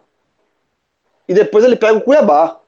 São sempre times que estão lá em cima. Então, assim, e o Náutico só vai conseguir sair dessa situação se ele emendar uma sequência de vitórias. Sem isso, se o Náutico ficar vencendo um jogo aqui, três não, para jogar um, um jogo aqui, se ficar vencendo um jogo a cada cinco, ele não sai. Ele vai ficar aqui. Sabe? Então, o Figueirense, por exemplo, o Figueirense venceu três jogos. Um, inclusive contra o Náutico. O Figueirense vencendo três jogos, ele já, já, já escapou. E um desses três jogos que ele venceu foi justamente contra o Cuiabá. Então, fez com que o Figueirense saísse da zona de rebaixamento, está em 16, totalmente imerso na confusão, mas fora da zona de rebaixamento. Por quê? Porque venceu três jogos seguidos. O Náutico, se não vencer, o Náutico é, é, não sai. E, obviamente, as rodadas vão passando, o, o, o campeonato vai encurtando e a chance de você é, é sair desse buraco vai diminuindo. Então, o Náutico tem três jogos agora dificílimos, mais difíceis do que ele enfrentou.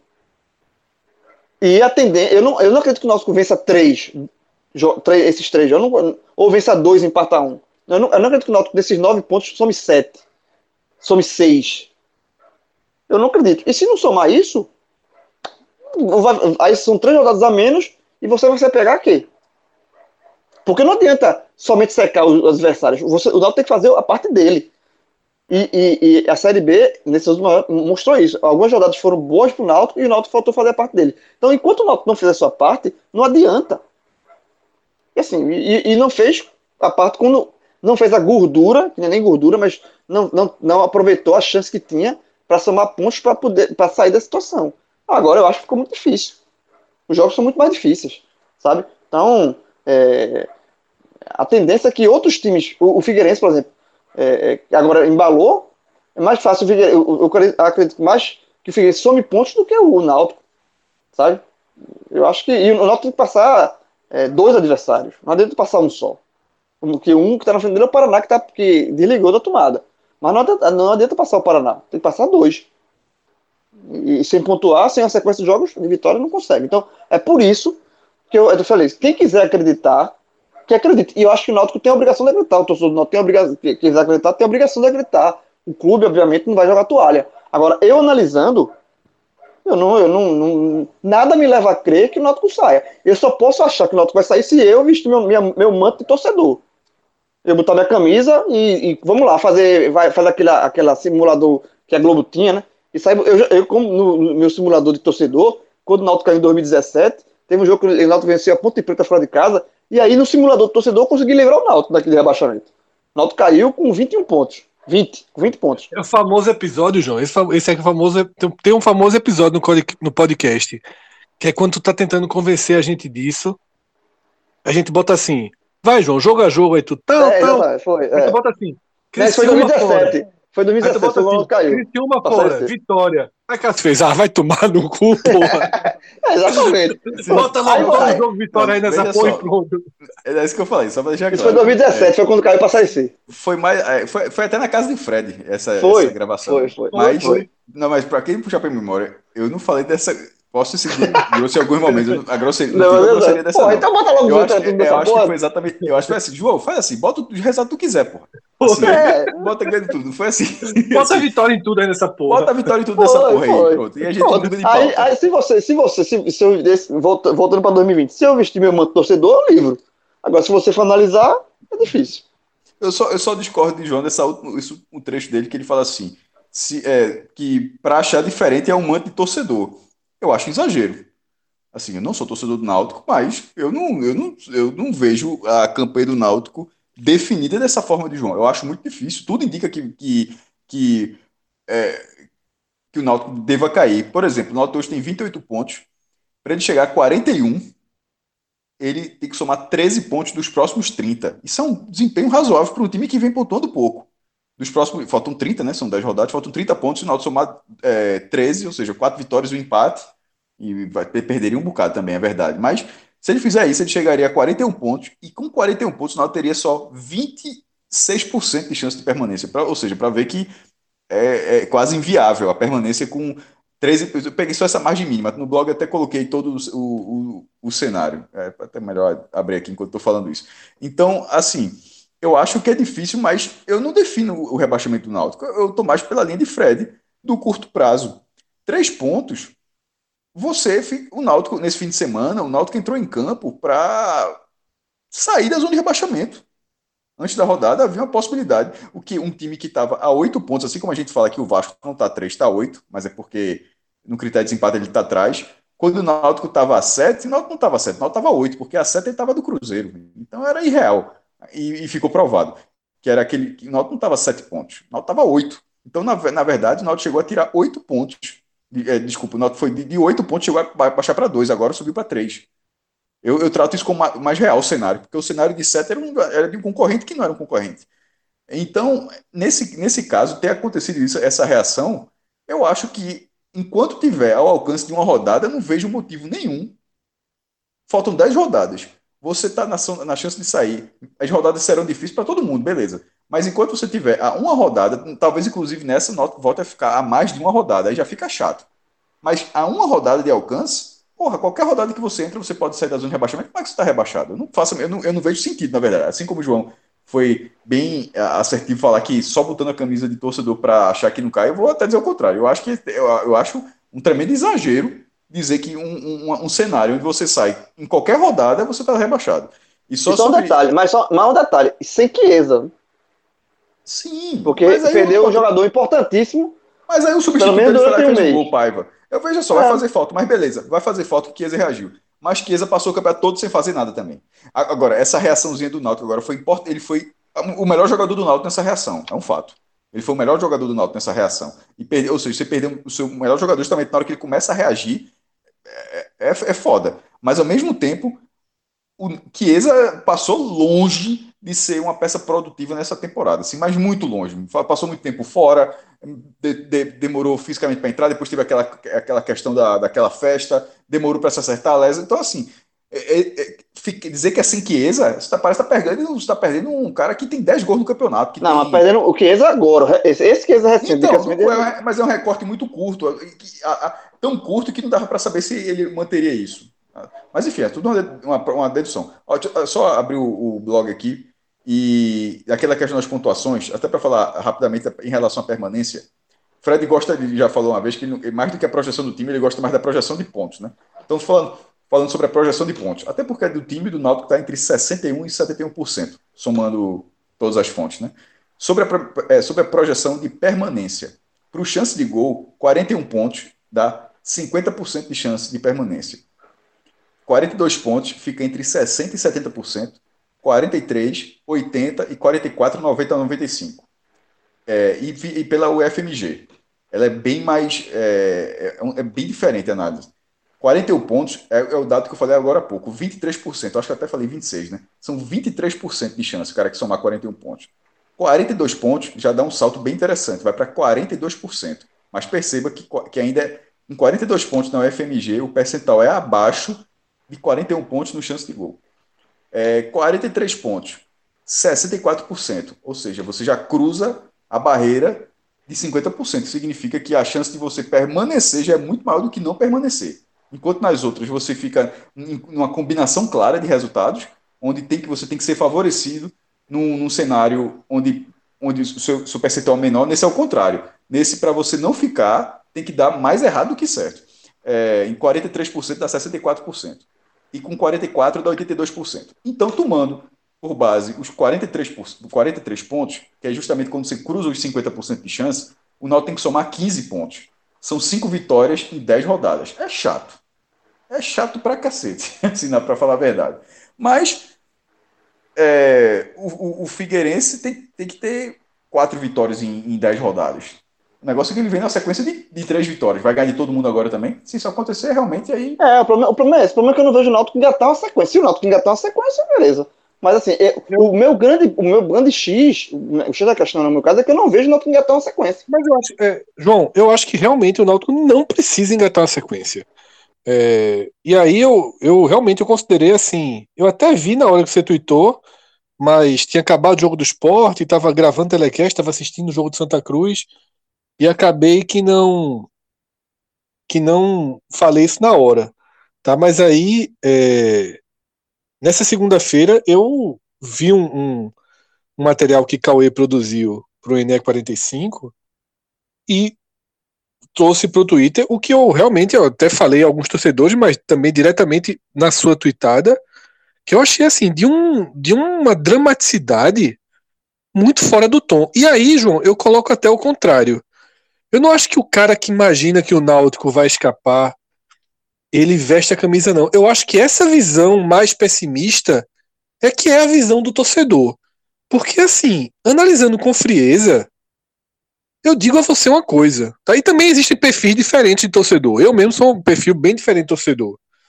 Eu, na situação que o Náutico tá, se dissesse assim, ó, não vai para Ribeirão Preto não, assina aqui o empate, tava lá minha assinatura embaixo eu assinava fácil. Porque o que não pode tirar nunca da cabeça é que o Náutico é um time muito fraco.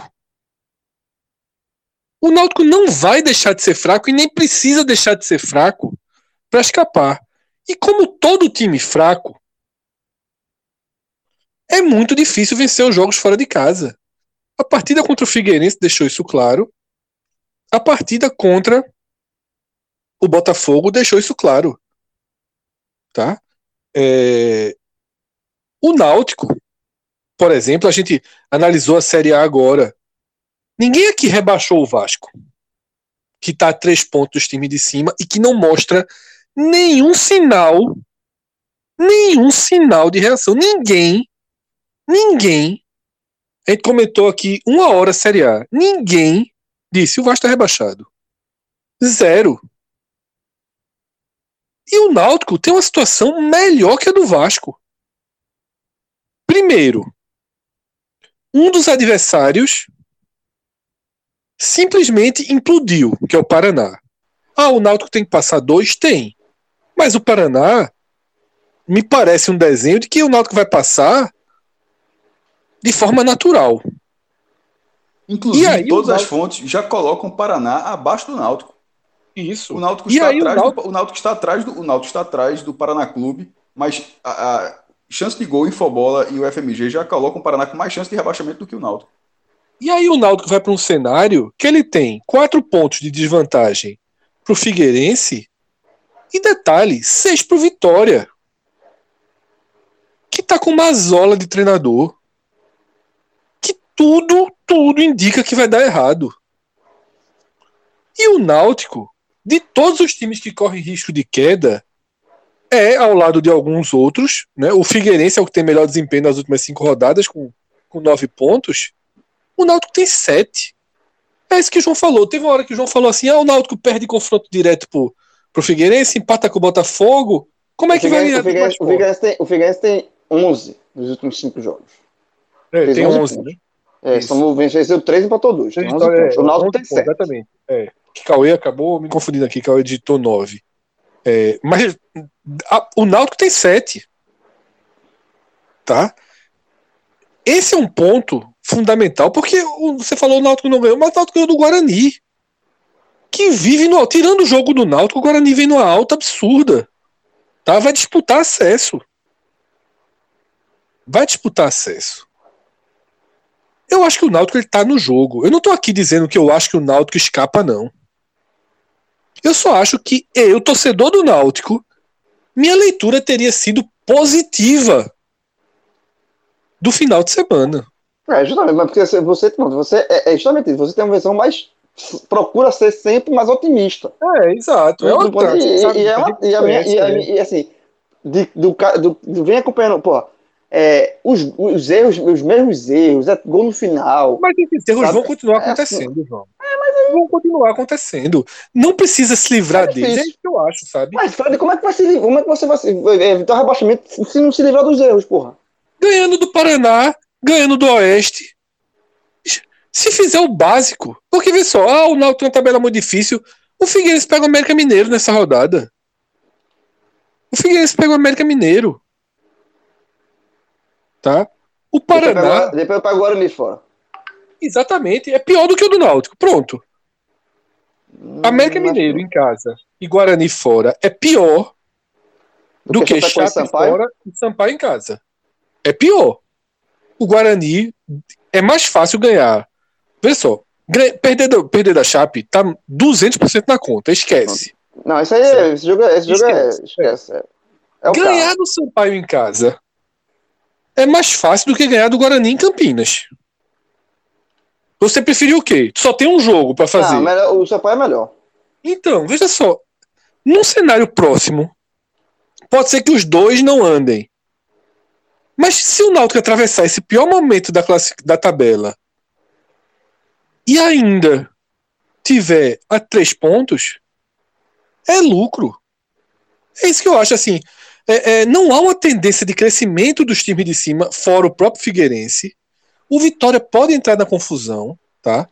Claro, agora sim, isso não, não deixa a, a certeza de que o Náutico é um time com problemas e sem Chiesa perde uma das poucas soluções. Que ele realmente vinha numa sessão. Vinha decidindo. né? O segundo gol contra o Guarani é um exemplo de decisão. Tá? Mas assim, é, eu achei. E não foi só João, tá? Eu vi outras pessoas no mesmo lamento. Eu achei muito precipitado.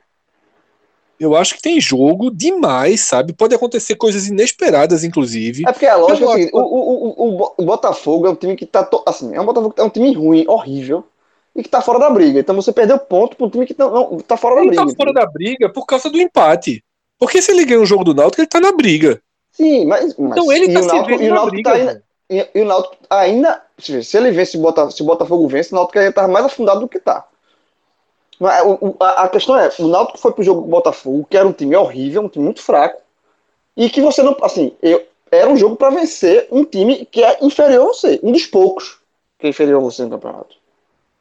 Sabe? Então, é, eu acho que com o Náutico com Hélio teve uma evolução, isso não, não tenho que discutir. Mas eu só me pergunto se essa evolução vai ser o suficiente. Eu acho que não. Eu acho que a Eu tabela imediata do Náutico é melhor que a do Figueirense.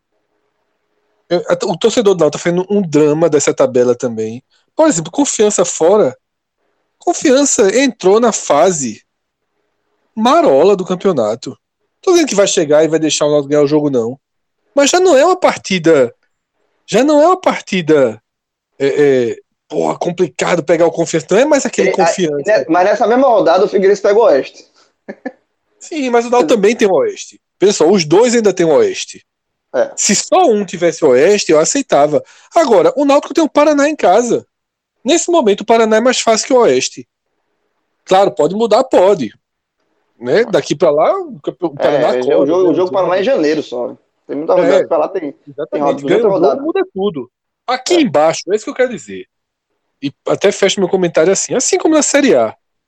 Na Série B, mais ainda, porque esse exemplo do Náutico, inclusive antes dessa rodada, eu usei o exemplo do Náutico sobre a Série A, porque não é, é todo mundo.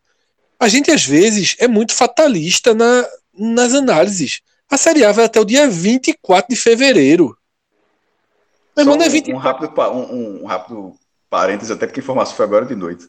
Saiu a data do início da Copa do Nordeste. 27 de fevereiro.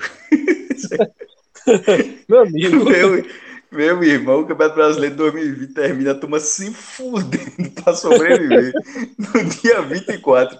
No dia 27 de fevereiro está a estreia da Copa do Nordeste, que é o torneio mais Que era, importante data, da que era a data do início dos estaduais, né? Era um 4 dele, depois É, vinte- porque os os estaduais seria 28. 27, 28. É, é, o mesmo final de semana, mas pelo visto vai brigar por data aí. Mas a Copa do Nordeste tweetou agora, vai começar dia 27. Meu amigo. Não é a hora também. Qual é a hora que eles tuitaram, né? Porra, Mas enfim. meia-noite é- meia noite e meia. Meu irmão, veio dá, dá nem pra treinar. Eu acho que é o seguinte, eu acho que essa estreia, pra quem estiver jogando a primeira divisão, é o seguinte, tem um time treinando no campo auxiliar pra jogar esse dia 27, com um reforço novo, porque, meu irmão, que, que, se o cara ficou do jeito que vai ser, vai, vai tá, dia 27 tá comemorando ainda. E se for rebaixado, a ressaca não passou ainda não, meu irmão. E, Assim, tem, dia e, a 27 briga, tem e, a, e a briga por posicionamento, mesmo que você diga, ah, os quatro já estão salvos, é, dois já estão na Sul-Americana, dois não tem mais. Se tiver brigando por uma posição, é um milhão, É um 600 milhão a mais, mil, 700 Pagar o que não tem. É. vale muito. Mas, é isso. É, mas isso é um momento. O momento não vai ser esse, não. O momento vai ser o seguinte: se ganha, fica, perde, perde cai. É, mas aí, aí para fechar o raciocínio, é o seguinte: o que tá falando da Série A acaba dia 24 de fevereiro. Então, assim, não tem essa de ah, o Ceará não cai mais. E se Vina se machucar? E se chegar um time e do Japão tem um jogador do Santos que tá saindo agora? Sobre Vinícius tem até um exemplo. Não foi, foi de, de Covid, um jogo importantíssimo para o Ceará. O cara é, testou positivo na véspera do jogo contra o Palmeiras na Copa do Brasil. 3 a 0 Palmeiras. Acabou e agora, uma campanha que estava seguro. Ele suspenso 2 a 1 Atlético. O Palmeiras é outro, o Ceará é outro sem Vinícius. Então vamos para Vinícius tem uma lesão, não é romper o ligamento de joelho não. Uma lesão como teve aqui, grau 1, grau 2 na coxa, quatro partidas. Ou então pega no momento que a Série A volta a ter jogo no meio da semana, um mês das seis partidas. Que, que tudo pode acontecer.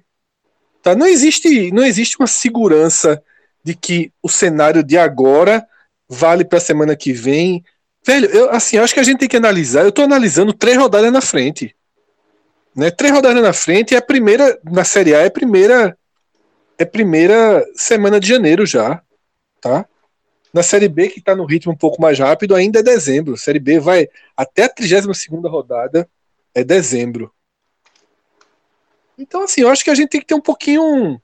É, independente da questão do Náutico, sabe? Qualquer coisa, veja só, qualquer coisa fora da curva muda tudo. Tá? Muda tudo o Náutico trouxer um ponto de Chapecó. Sim, é, é isso, mas, mas, aí, mas aí é acreditar no imponderável. O imponderável é muda tudo. É que o imponderável, não, acontece. O imponderável acontece faltando 10 rodadas, 3 pontos, dizer que o time já caiu, pô. É muito aperreio. É muito, é muito aperreio. 3 pontos, 10 rodadas, 10 na Série B, que todo jogo é ganhável. Ou 80% dos jogos são ganháveis. Mas ou pontuáveis. Mas como é que não ganha? Ganhou, ganhou do Guarani alguns dias atrás. Ganhou tem do Brasil. Tem, tem 100 vitórias no campeonato. De todas essas paradas do de baixo aqui, é que tem menos vitórias. Junto Sim. com o Botafogo.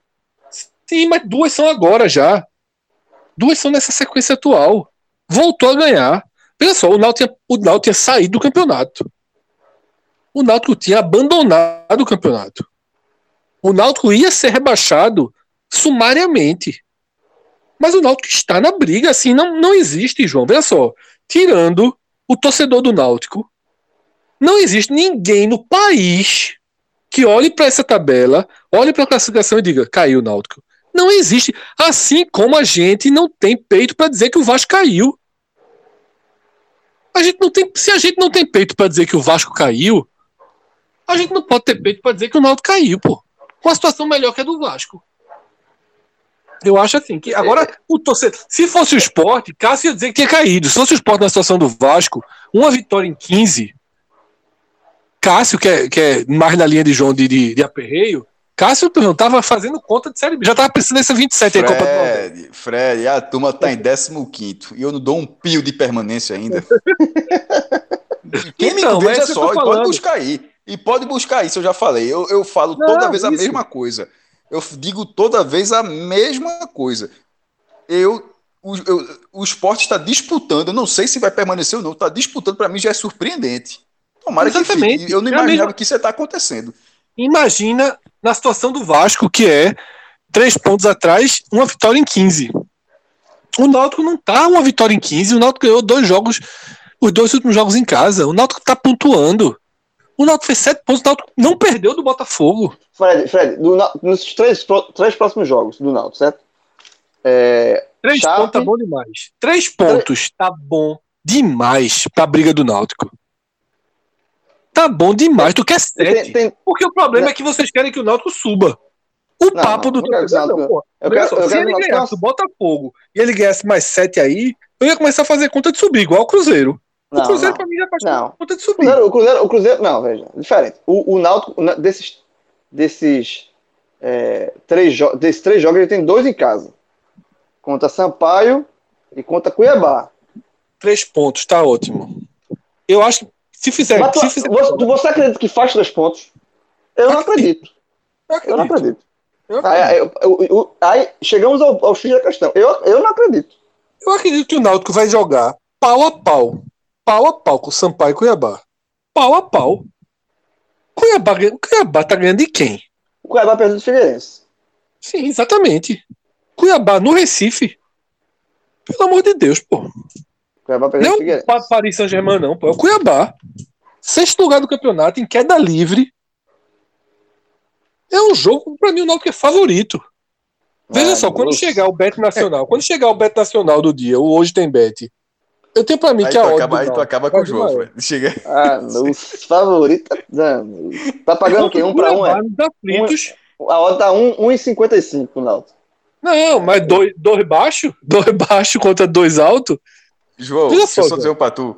Esse negócio É. do pessimismo, uma vez a galera perguntar, e hoje? Eu disse, hoje eu só não quero escalação irregular. Só não quero. Foi contra São Eu Paulo, contra São quero. Paulo. Eu só não quero perder ponto. Eu só não não quer- quero perder ponto. É. É, o tirando ó, se não perder ponto, que o que vier é lucro. Pronto. É ok. João, tu tá. Tu Vamos, tá vamos- vamos esperar, vamos esperar. tu precisa, precisa realinhar, mas é pouco ponto, pô. Isso aí não é, é Z4, a turma tá, qualquer ponto é ouro. Três pontos aí tá bom demais. Porque se o Figueirense fizer três, você sai dessa parte Ah, mais difícil. agora, eu falar tu. Quando saiu, terminou, porque o, o contra o Botafogo terminou levando 1x0 no, no finalzinho. Botafogo fazendo nada no jogo, nada, nada. E o Náutico ali, cercando, papapá, melhor com mais posse de bola, Botafogo nada. Aí 46 do, do primeiro tempo, gol do Botafogo, o cara faz um gol de cabeça no meio, três zagueiros do Náutico. Aí termina o primeiro tempo. Náutico de novo levando um gol no final. O que chegou mensagem no meu WhatsApp, caiu, caiu, caiu, caiu, não tá no Mas gibi. pronto, é outra coisa. Mas, mas isso aí, eu- inventou- isso aí, vamos gastar essa pauta não, porque eu, eu ia sugerir, mas eu sugeri em um aqui, já até sugeri no grupo lá, que é uma nova percepção do futebol, velho. Eu, eu já tinha, já, já, já vi outras discussões, mas a gente podia abordar aqui no podcast também, que, só falando rapidamente, é isso que o João tá dizendo. O alarmismo, justamente tudo em redes sociais, pode ser pelo WhatsApp, por um Twitter, por um grupo fechado de Facebook, por Instagram. Meu irmão, a, rede social, ela transformou o futebol qualquer clube que, que perca um jogo é o pior time do mundo de um jeito assim irreversível. Caiu, não tem mais solução, ninguém presta. é- é, só tem. Meu irmão, é um negócio. E, e- e como vira onda, é aquele negócio. Lembra que, a- que a gente costuma falar? É, torcida chama a torcida, tipo, o jogo tá lá vazio, de repente, ó, 5 mil compraram ingresso, compra 10 mil, aí vai dando aquela, aquela onda de as pessoas, pô, todo mundo tá indo, eu vou também. E, e- e provoca um pouco disso. Todo mundo tá odiando, o cara vai odiar também. Então, na hora que João tá mandando esses grupos, é porque é uma, é, é uma retroalimentação. É É, João no recebendo grupo- isso não, não, tudo. foi, não, foi, não fui eu que não fui eu que mandei, não. Não, Eu recebi. Não, eu sei. Não, não, mas, então, mas eu tô dizendo. Influenciou, Mas tu João. recebeu, mas você meio que você falou o que você, no O que final recebeu, é, o que influenciou, recebeu. João. A carga negativa, exatamente. depois, exatamente. depois do jogo. Depois do, o, Então, o, mas foi influenciado. Mas é isso que eu quero dizer. É. É, Foi é ligação, vira foi uma ligação. onda. É, nenhum, é, qualquer derrota, você pode entrar assim. Faça um, faça um exercício, qualquer time. Fa, meu irmão, qualquer time que perca um jogo, mas eu tô falando do Flamengo pra baixo, meu irmão, de qualquer um. Não, ninguém, o Flamengo, quando perde um jogo, é foda, porra. Eu já, às vezes, meu irmão, pra tirar. Justamente. não, ninguém presta, porra. É ninguém foda. presta, meu irmão. É impressionante, porra. Teve um jogo. Fortaleza, vou- cara. O torcedor do Fortaleza, eu tava acompanhando, tá pedindo pra Felipe Alves ir pro banco, pô. Pro banco. E Guto, que voltou a ser entregador de camisa porque perdeu o Atlético Goianiense. Justamente É aquilo que ele foda, falou. Ele falou aí- aquele negócio do Bahia, aí o torcedor do Ceará guardou, quando perdeu o jogo, tá vendo? Era entregador de camisa mesmo. Porra! Teve, um- teve, é, é, teve- antes de, antes foi constituinte, 2013. Quando o Náutico jogou o último ano na, Náutico na Série A. Teve um novo jogo, Náutico e Flamengo no, na Arena. E o Flamengo tá fazendo uma campanha melhor, e o Náutico já morto, né? Aí foi 0x0 o jogo. Aí a torcida do Flamengo começou a xingar o time, não sei o que, sei, lá. eu olhei assim pra torcida do Flamengo. Você tá achando ruim, meu irmão? Vem pro meu lugar, eu venho pra aí, tu vem pra cá. Porra, vem, pro- tá que tu vem, pro meu lugar, eu vou pra aí, tu vem pra cá. É, é foda. Isso, isso e eu aí, bem antes e aí é, eu ia comentar isso, cara, essa coisa. O torcedor do Náutico agora inventou o gol no final do primeiro tempo. Gol no final do primeiro já. tempo. Gol no final do primeiro tempo é meio de jogo, porra. Não é fim de jogo, não. Mas, o é porque, leva- mas é porque, Fred, mas assim, o mas, assim, mas é porque, mas não, é- não é o 46 do torcedor, não. tempo. Mas não é o torcedor, não. Isso já tá, isso reflete no próprio time. Veja, Na estreia de Hélio, contra o CRB, o Náutico levou um gol no último minuto do, do primeiro tempo e voltou morto pro segundo. E o próprio Hélio falou na, na coletiva que o time tá sentindo esses gols, porque assim, é muito gol nos minutos finais, seja do primeiro ou do segundo tempo. É muito gol no final. Então, e nesse jogo contra o Botafogo, quando o Náutico tomou um gol no final, e aí vem muito essa questão do caiu, caiu porque assim, o time sente, o, e o time sentiu, o time jogou, o Náutico voltou pior pro segundo tempo, não Mas levou um gol, por sorte, uma, o, o, Botafogo, o Botafogo levou, botou uma bola no travessão do Náutico, podia ser 2 a 0 e aí liquidar a fatura. Então, assim, essa questão do gol no, no final, o próprio time ele sente. Porque não é uma, duas, é, é, são várias vezes que não tá levando gol no vacilo no fim. Então, assim, o time sente. Sabe? Não é, uma, não é uma percepção só de fora, não. É uma percepção de dentro. Exatamente, mas hoje fora e dentro é a mesma coisa, João. Influencia demais, pô. Porque se cria matéria. Veja só. Como é, como é o processo? Vem do WhatsApp, aí cria matéria, aí vira matéria, aí vai pro Globo Esporte. Aí não sei o quê. Aí o, o repórter de campo já pergunta ao treinador antes do jogo começar esse problema aí do gol no fim. Velho, gol no fim é no fim do jogo. Gol no fim do primeiro tempo. Qual é a diferença, pô? Ah, porque vai pro vestiário triste? Pelo contrário, vai pro vestiário, não tem tempo de sentir o gol. Deveria se pensar assim, porque às vezes você leva um gol com dois minutos de jogo, se desconcentra, leva logo outro. Leva logo outro. Às vezes levar um gol, todo treinador queria. Todo treinador, pergunte aí, é todo treinador de futebol. Na hora que seu time levasse um gol, você queria 10 minutos conversando com o time, todo treinador ia dizer que queria. Levou um gol, para o jogo aqui, 10 minutos para conversar. O Náutico não. Levar um gol e parar 15 minutos é uma desgraça. O Náutico inventou o gol no, o gol no meio do jogo. Inventou que é fim. Para misturar com o karma antigo. É isso que eu tô falando, velho. Assim, dois dedinhos de frieza e aí Cássio foi perfeito. Dois dedinhos de frieza e um escudinho para essas coisas de redes sociais. Porque é isso que eu falei, João levou pro final, mas é isso mesmo, é caiu, caiu, caiu, caiu, caiu. Sabe? Veja só. Eu vi. Qual foi o jogo, meu Deus? Acho que foi um jogo que o goleiro do Figueirense pegou uma bola difícil do Cuiabá. Eu acho que foi isso, no final do jogo. Caiu o Náutico. Porra, o cara do Figueirense faz uma defesa contra o Cuiabá. Aí o cara retuita dizendo: o cara fez a defesa do ano, o Náutico caiu. Amigo, faltando 11 rodadas para acabar o campeonato. Ô, Cássio, qual, qual é a percentual de queda do Náutico aí no, nos institutos aí? Oscila, oscila entre 61 e 71. A chance, obviamente, é a mesma lógica que eu estava falando. É, o Náutico tem que ir contra a corrente para não cair.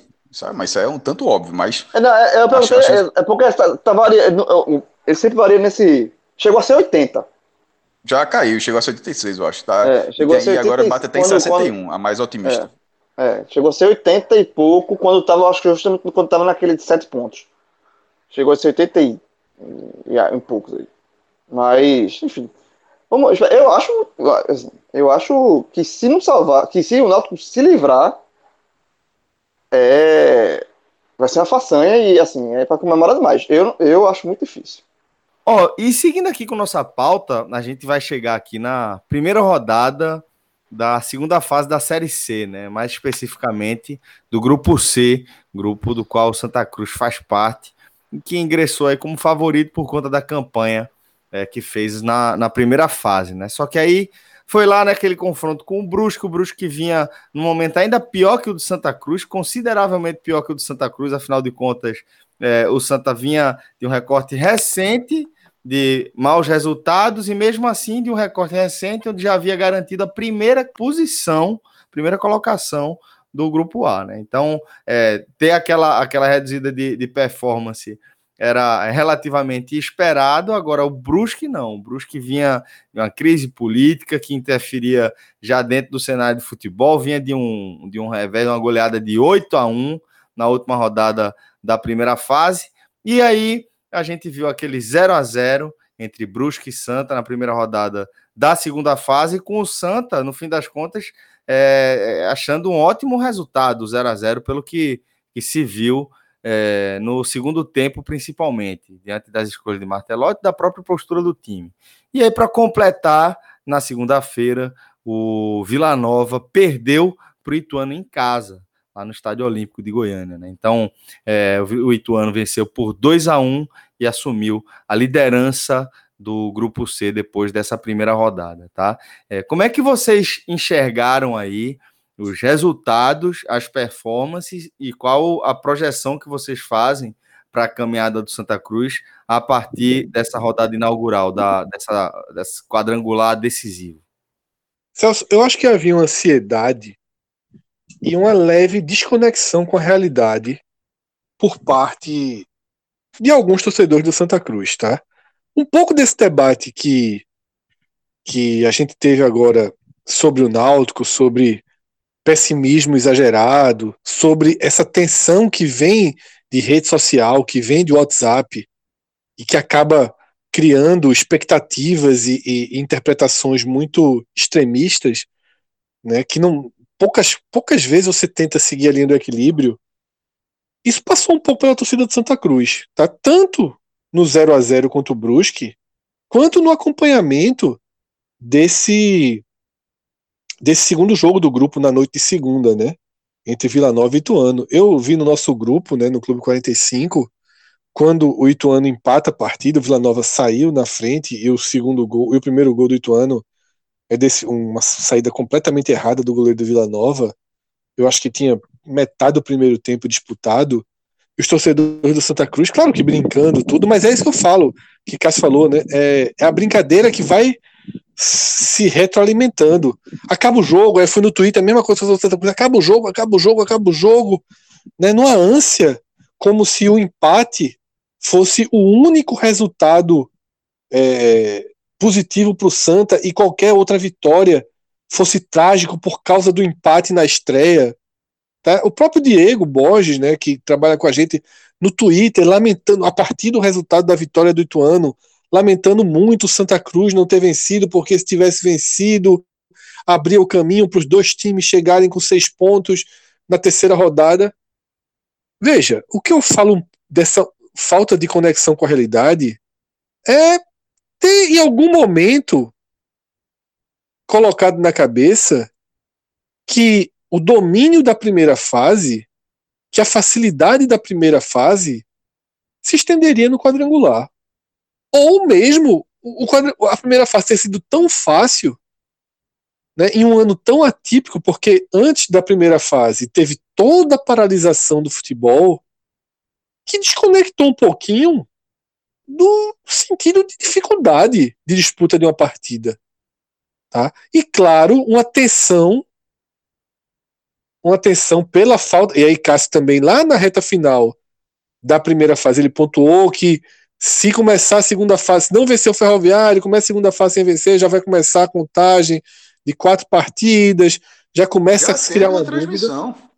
Isso, já começa a vir. É inevitável que venha, né? E isso começa a criar dúvidas, a criar incertezas, tá? Mas aí sim, tentando ver pela ótica mais fria possível, Tá? Menos do que a comparação do Náutico aqui, porque a do Náutico eu achei um exagero absurdo. Essa do, do Santa eu acho um leve exagero. Indo pela ótica mais fria possível,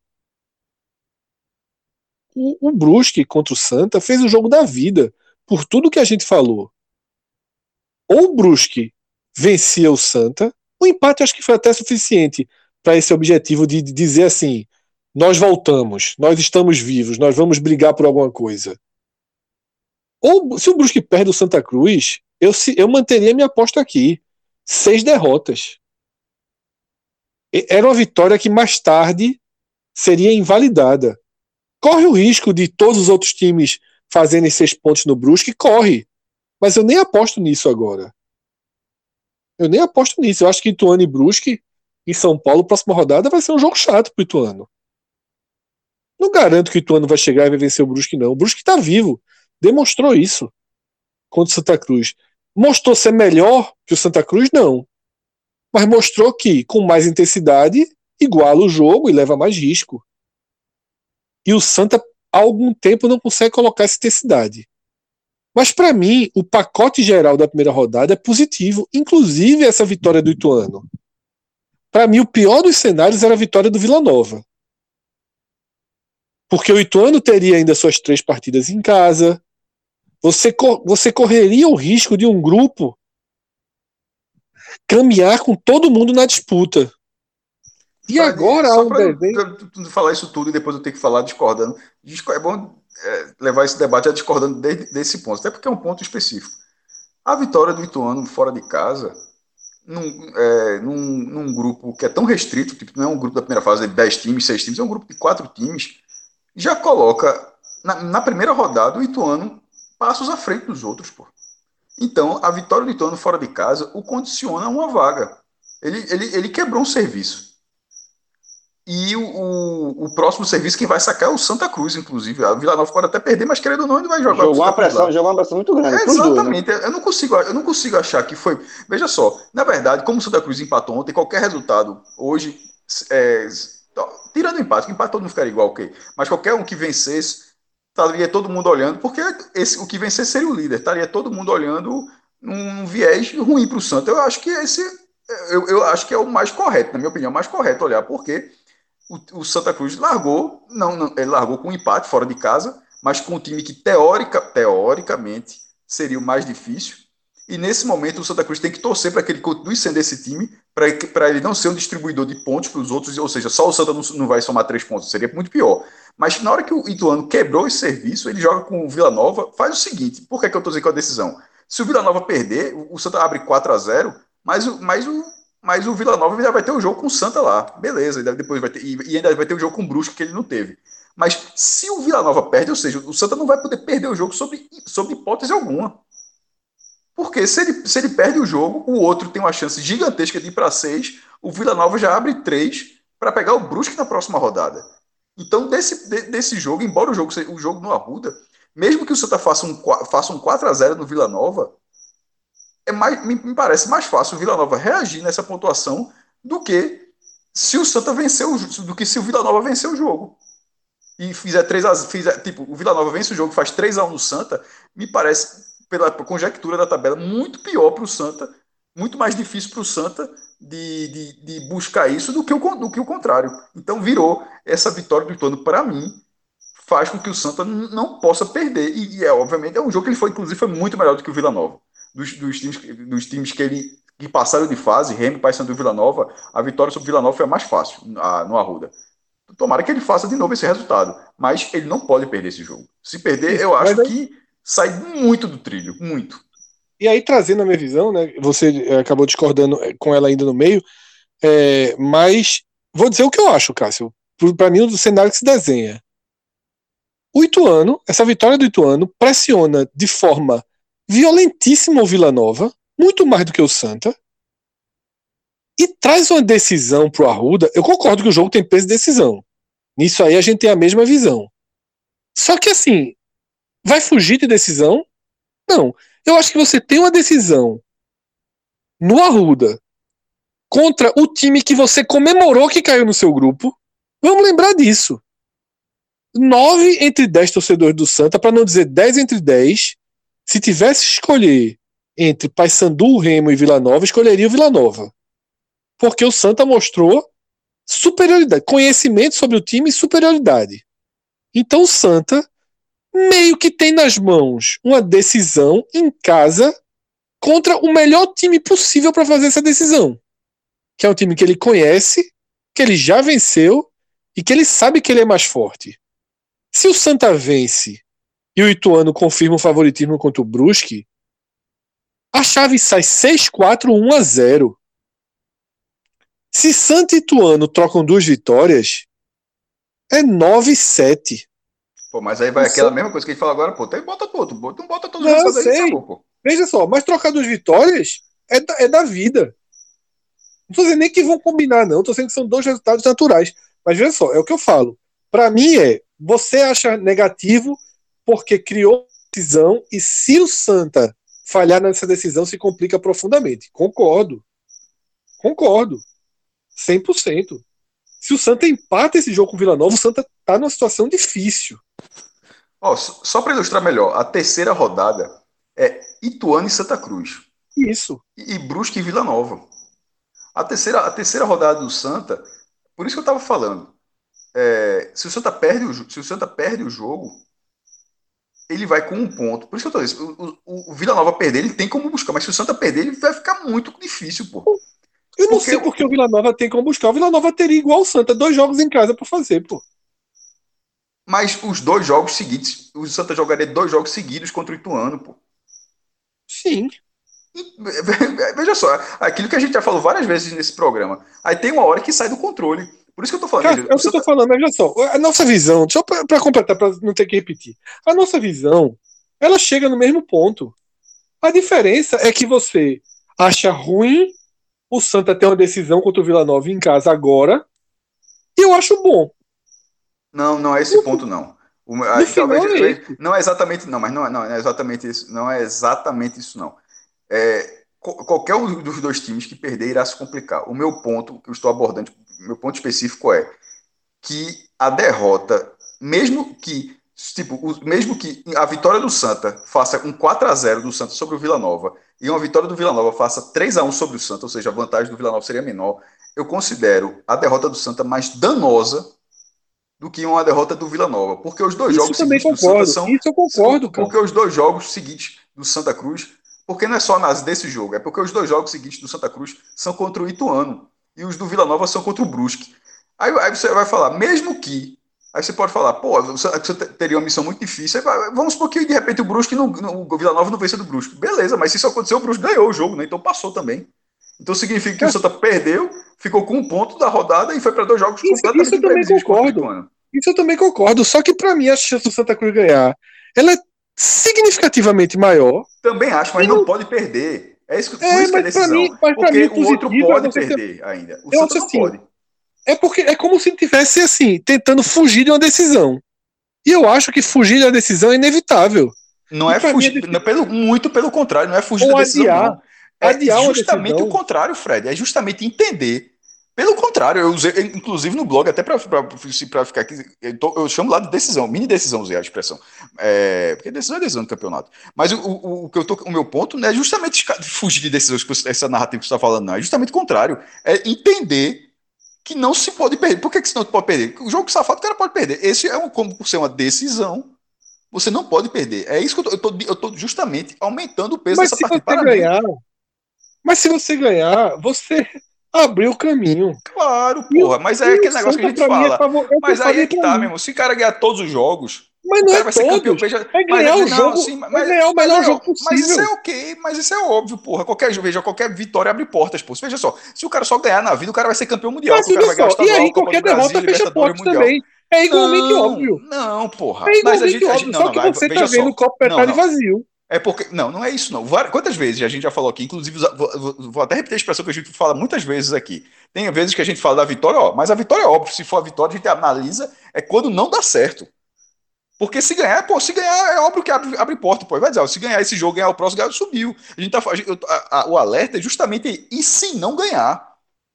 Não é, não, é, não, é, não é, meu copo cheio, copo vazio, não. É porque o alerta de ganhar é óbvio. Se o cara ganhar todos os jogos, o cara é campeão mundial. Se não ganhar, eu já falei com você que não ganhar, eu concordo plenamente com você. Eu entendo e concordo e assino embaixo de tudo que você falou. O problema é que ainda assim, eu acho que eu acho ok você ter uma decisão em casa com a obrigação de ganhar o Vila Nova. Eu acho bom. E eu acabei de falar também que dos três times do grupo que passaram com o Santos foi o resultado mais fácil que o Santa construiu dentro de casa. Então eu também acredito na vitória. Isso aí, se for, isso não está nem em questão. O jogo é acessível para o Santa, é uma decisão, é. Agora, eu acharia muito pior. É só ficar o alerta, eu acharia o alerta muito quem pior. acompanhar que é um jogo que sabe, se der uma merda, a merda é muito maior do que as pessoas imaginam. Pronto, para resumir. Se, se perdeu, não, se perdeu, eu acho que a merda cobre. Eu acho que fica uma situação muito pesada. Mas no, na bola, eu não acho que isso vai acontecer. Primeiro, porque o Vila Nova tomou uma pancada dentro de casa, uma, levou uma virada, perdeu. Ou seja, tem o psicológico deve estar no, no, no ralo. E o Santa Cruz, a gente está falando isso aí, mas é óbvio que Martelotti, todo o time, está todo mundo consciente do peso desse jogo. Inclusive o peso matemático, porque o peso do jogo sobre, em si é, é mais óbvio ainda, mas sobre o peso matemático, que é o que a gente está debatendo aqui é, com visões diferentes, mas é mais sobre os caminhos matemáticos do que sobre na bola. Porque na é, bola eu... acho que fica muito claro que o Santa Cruz é um time melhor do que o Vila Nova. É, como a gente está debatendo a consequência de Vila Nova 1 e Tuano 2, eu vou desenhar mais ou menos o seguinte: eu acho que o Santa é um cenário melhor 6-4-1-0 do que 3-3-4 com Santa liderando. Olha só. Eu acho melhor um cenário Ituano 6, Santa 4, Brusque 1, Vila 0, do que um cenário. Eu acho isso melhor do que o Santa líder, do que o Santa 4, Vila 3, Ituano 3, Brusque 1. Que seria o caso do Santa vencer o jogo e o Vila Nova ter vencido na estreia. Eu acho o cenário, o Santa segundo lugar, com quatro pontos de vantagem para o Vila Nova, melhor do que o Santa líder com um ponto de vantagem para Vila Nova e Ituano. Por isso que minha visão se constrói é, de que foi melhor. Se tivesse que ter um vencedor, que obviamente o empate seria melhor, mas tivesse que ter um vencedor que fosse o Ituano, porque não é para o Santa ganhar o grupo, é para acabar com dois times. E se o Santa ganhar do Vila Nova, é chato largar com zero. É muito chato. Você perde toda a sua confiança, você meio que sai do eixo do campeonato. O Vila Nova ir lá para Brusque zerado, a chance de me voltar zerado é enorme, do Brusque sim vir com quatro pontos. Então é isso que resume meu comentário. Eu prefiro o 6-4-1-0 do que o 4-3-3-1. Eu acho que é isso que, que baliza aí meu, minha visão. Beleza, galera. A gente vai acompanhar aí, né, essa caminhada do Santa Cruz, essa decisão com o Vila Nova e a gente aproveita para lembrar, tá? Que a cobertura completa você confere lá no nosso portal, o ne45.com.br. João tá trincado, né? Vocês perceberam que João deu uma, uma desaparecida é porque o 1 às 16 da manhã, 1 às 16 da manhã, tô botando matéria da Copa do Nordeste. Tá vendo aí? Matéria da Copa do Nordeste. Muitas é, informações. Cobertura em tempo sempre, sempre, sempre, sempre. Informação. Galera, valeu demais a resenha. Valeu, maestro. Valeu, João. Valeu, o cara, que chega, o cara que chegou até aqui, Celso, o cara merece. A matéria é a seguinte. A Copa do Nordeste começa dia 27 de fevereiro. A parte disso, meu amigo, é João sendo monstrinho.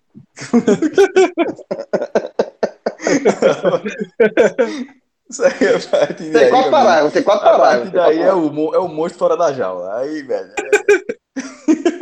quatro parágrafos, tem quatro parágrafos. Deixa eu ver, deixa eu ver, eu ajudo lá. Eu respeito, mas você é um ótimo repórter, eu já disse 200 vezes para vocês. É, tá, mas a informação, tipo, é, é, tem quatro parágrafos, mas a informação é essa. Começa 27 de fevereiro, pronto. É verdade. O resto, o resto, o resto aí, meu amigo. O resto, é... eu acho que são outras informações já ditas. Eu, eu, eu, o resto é boticário. Boticário.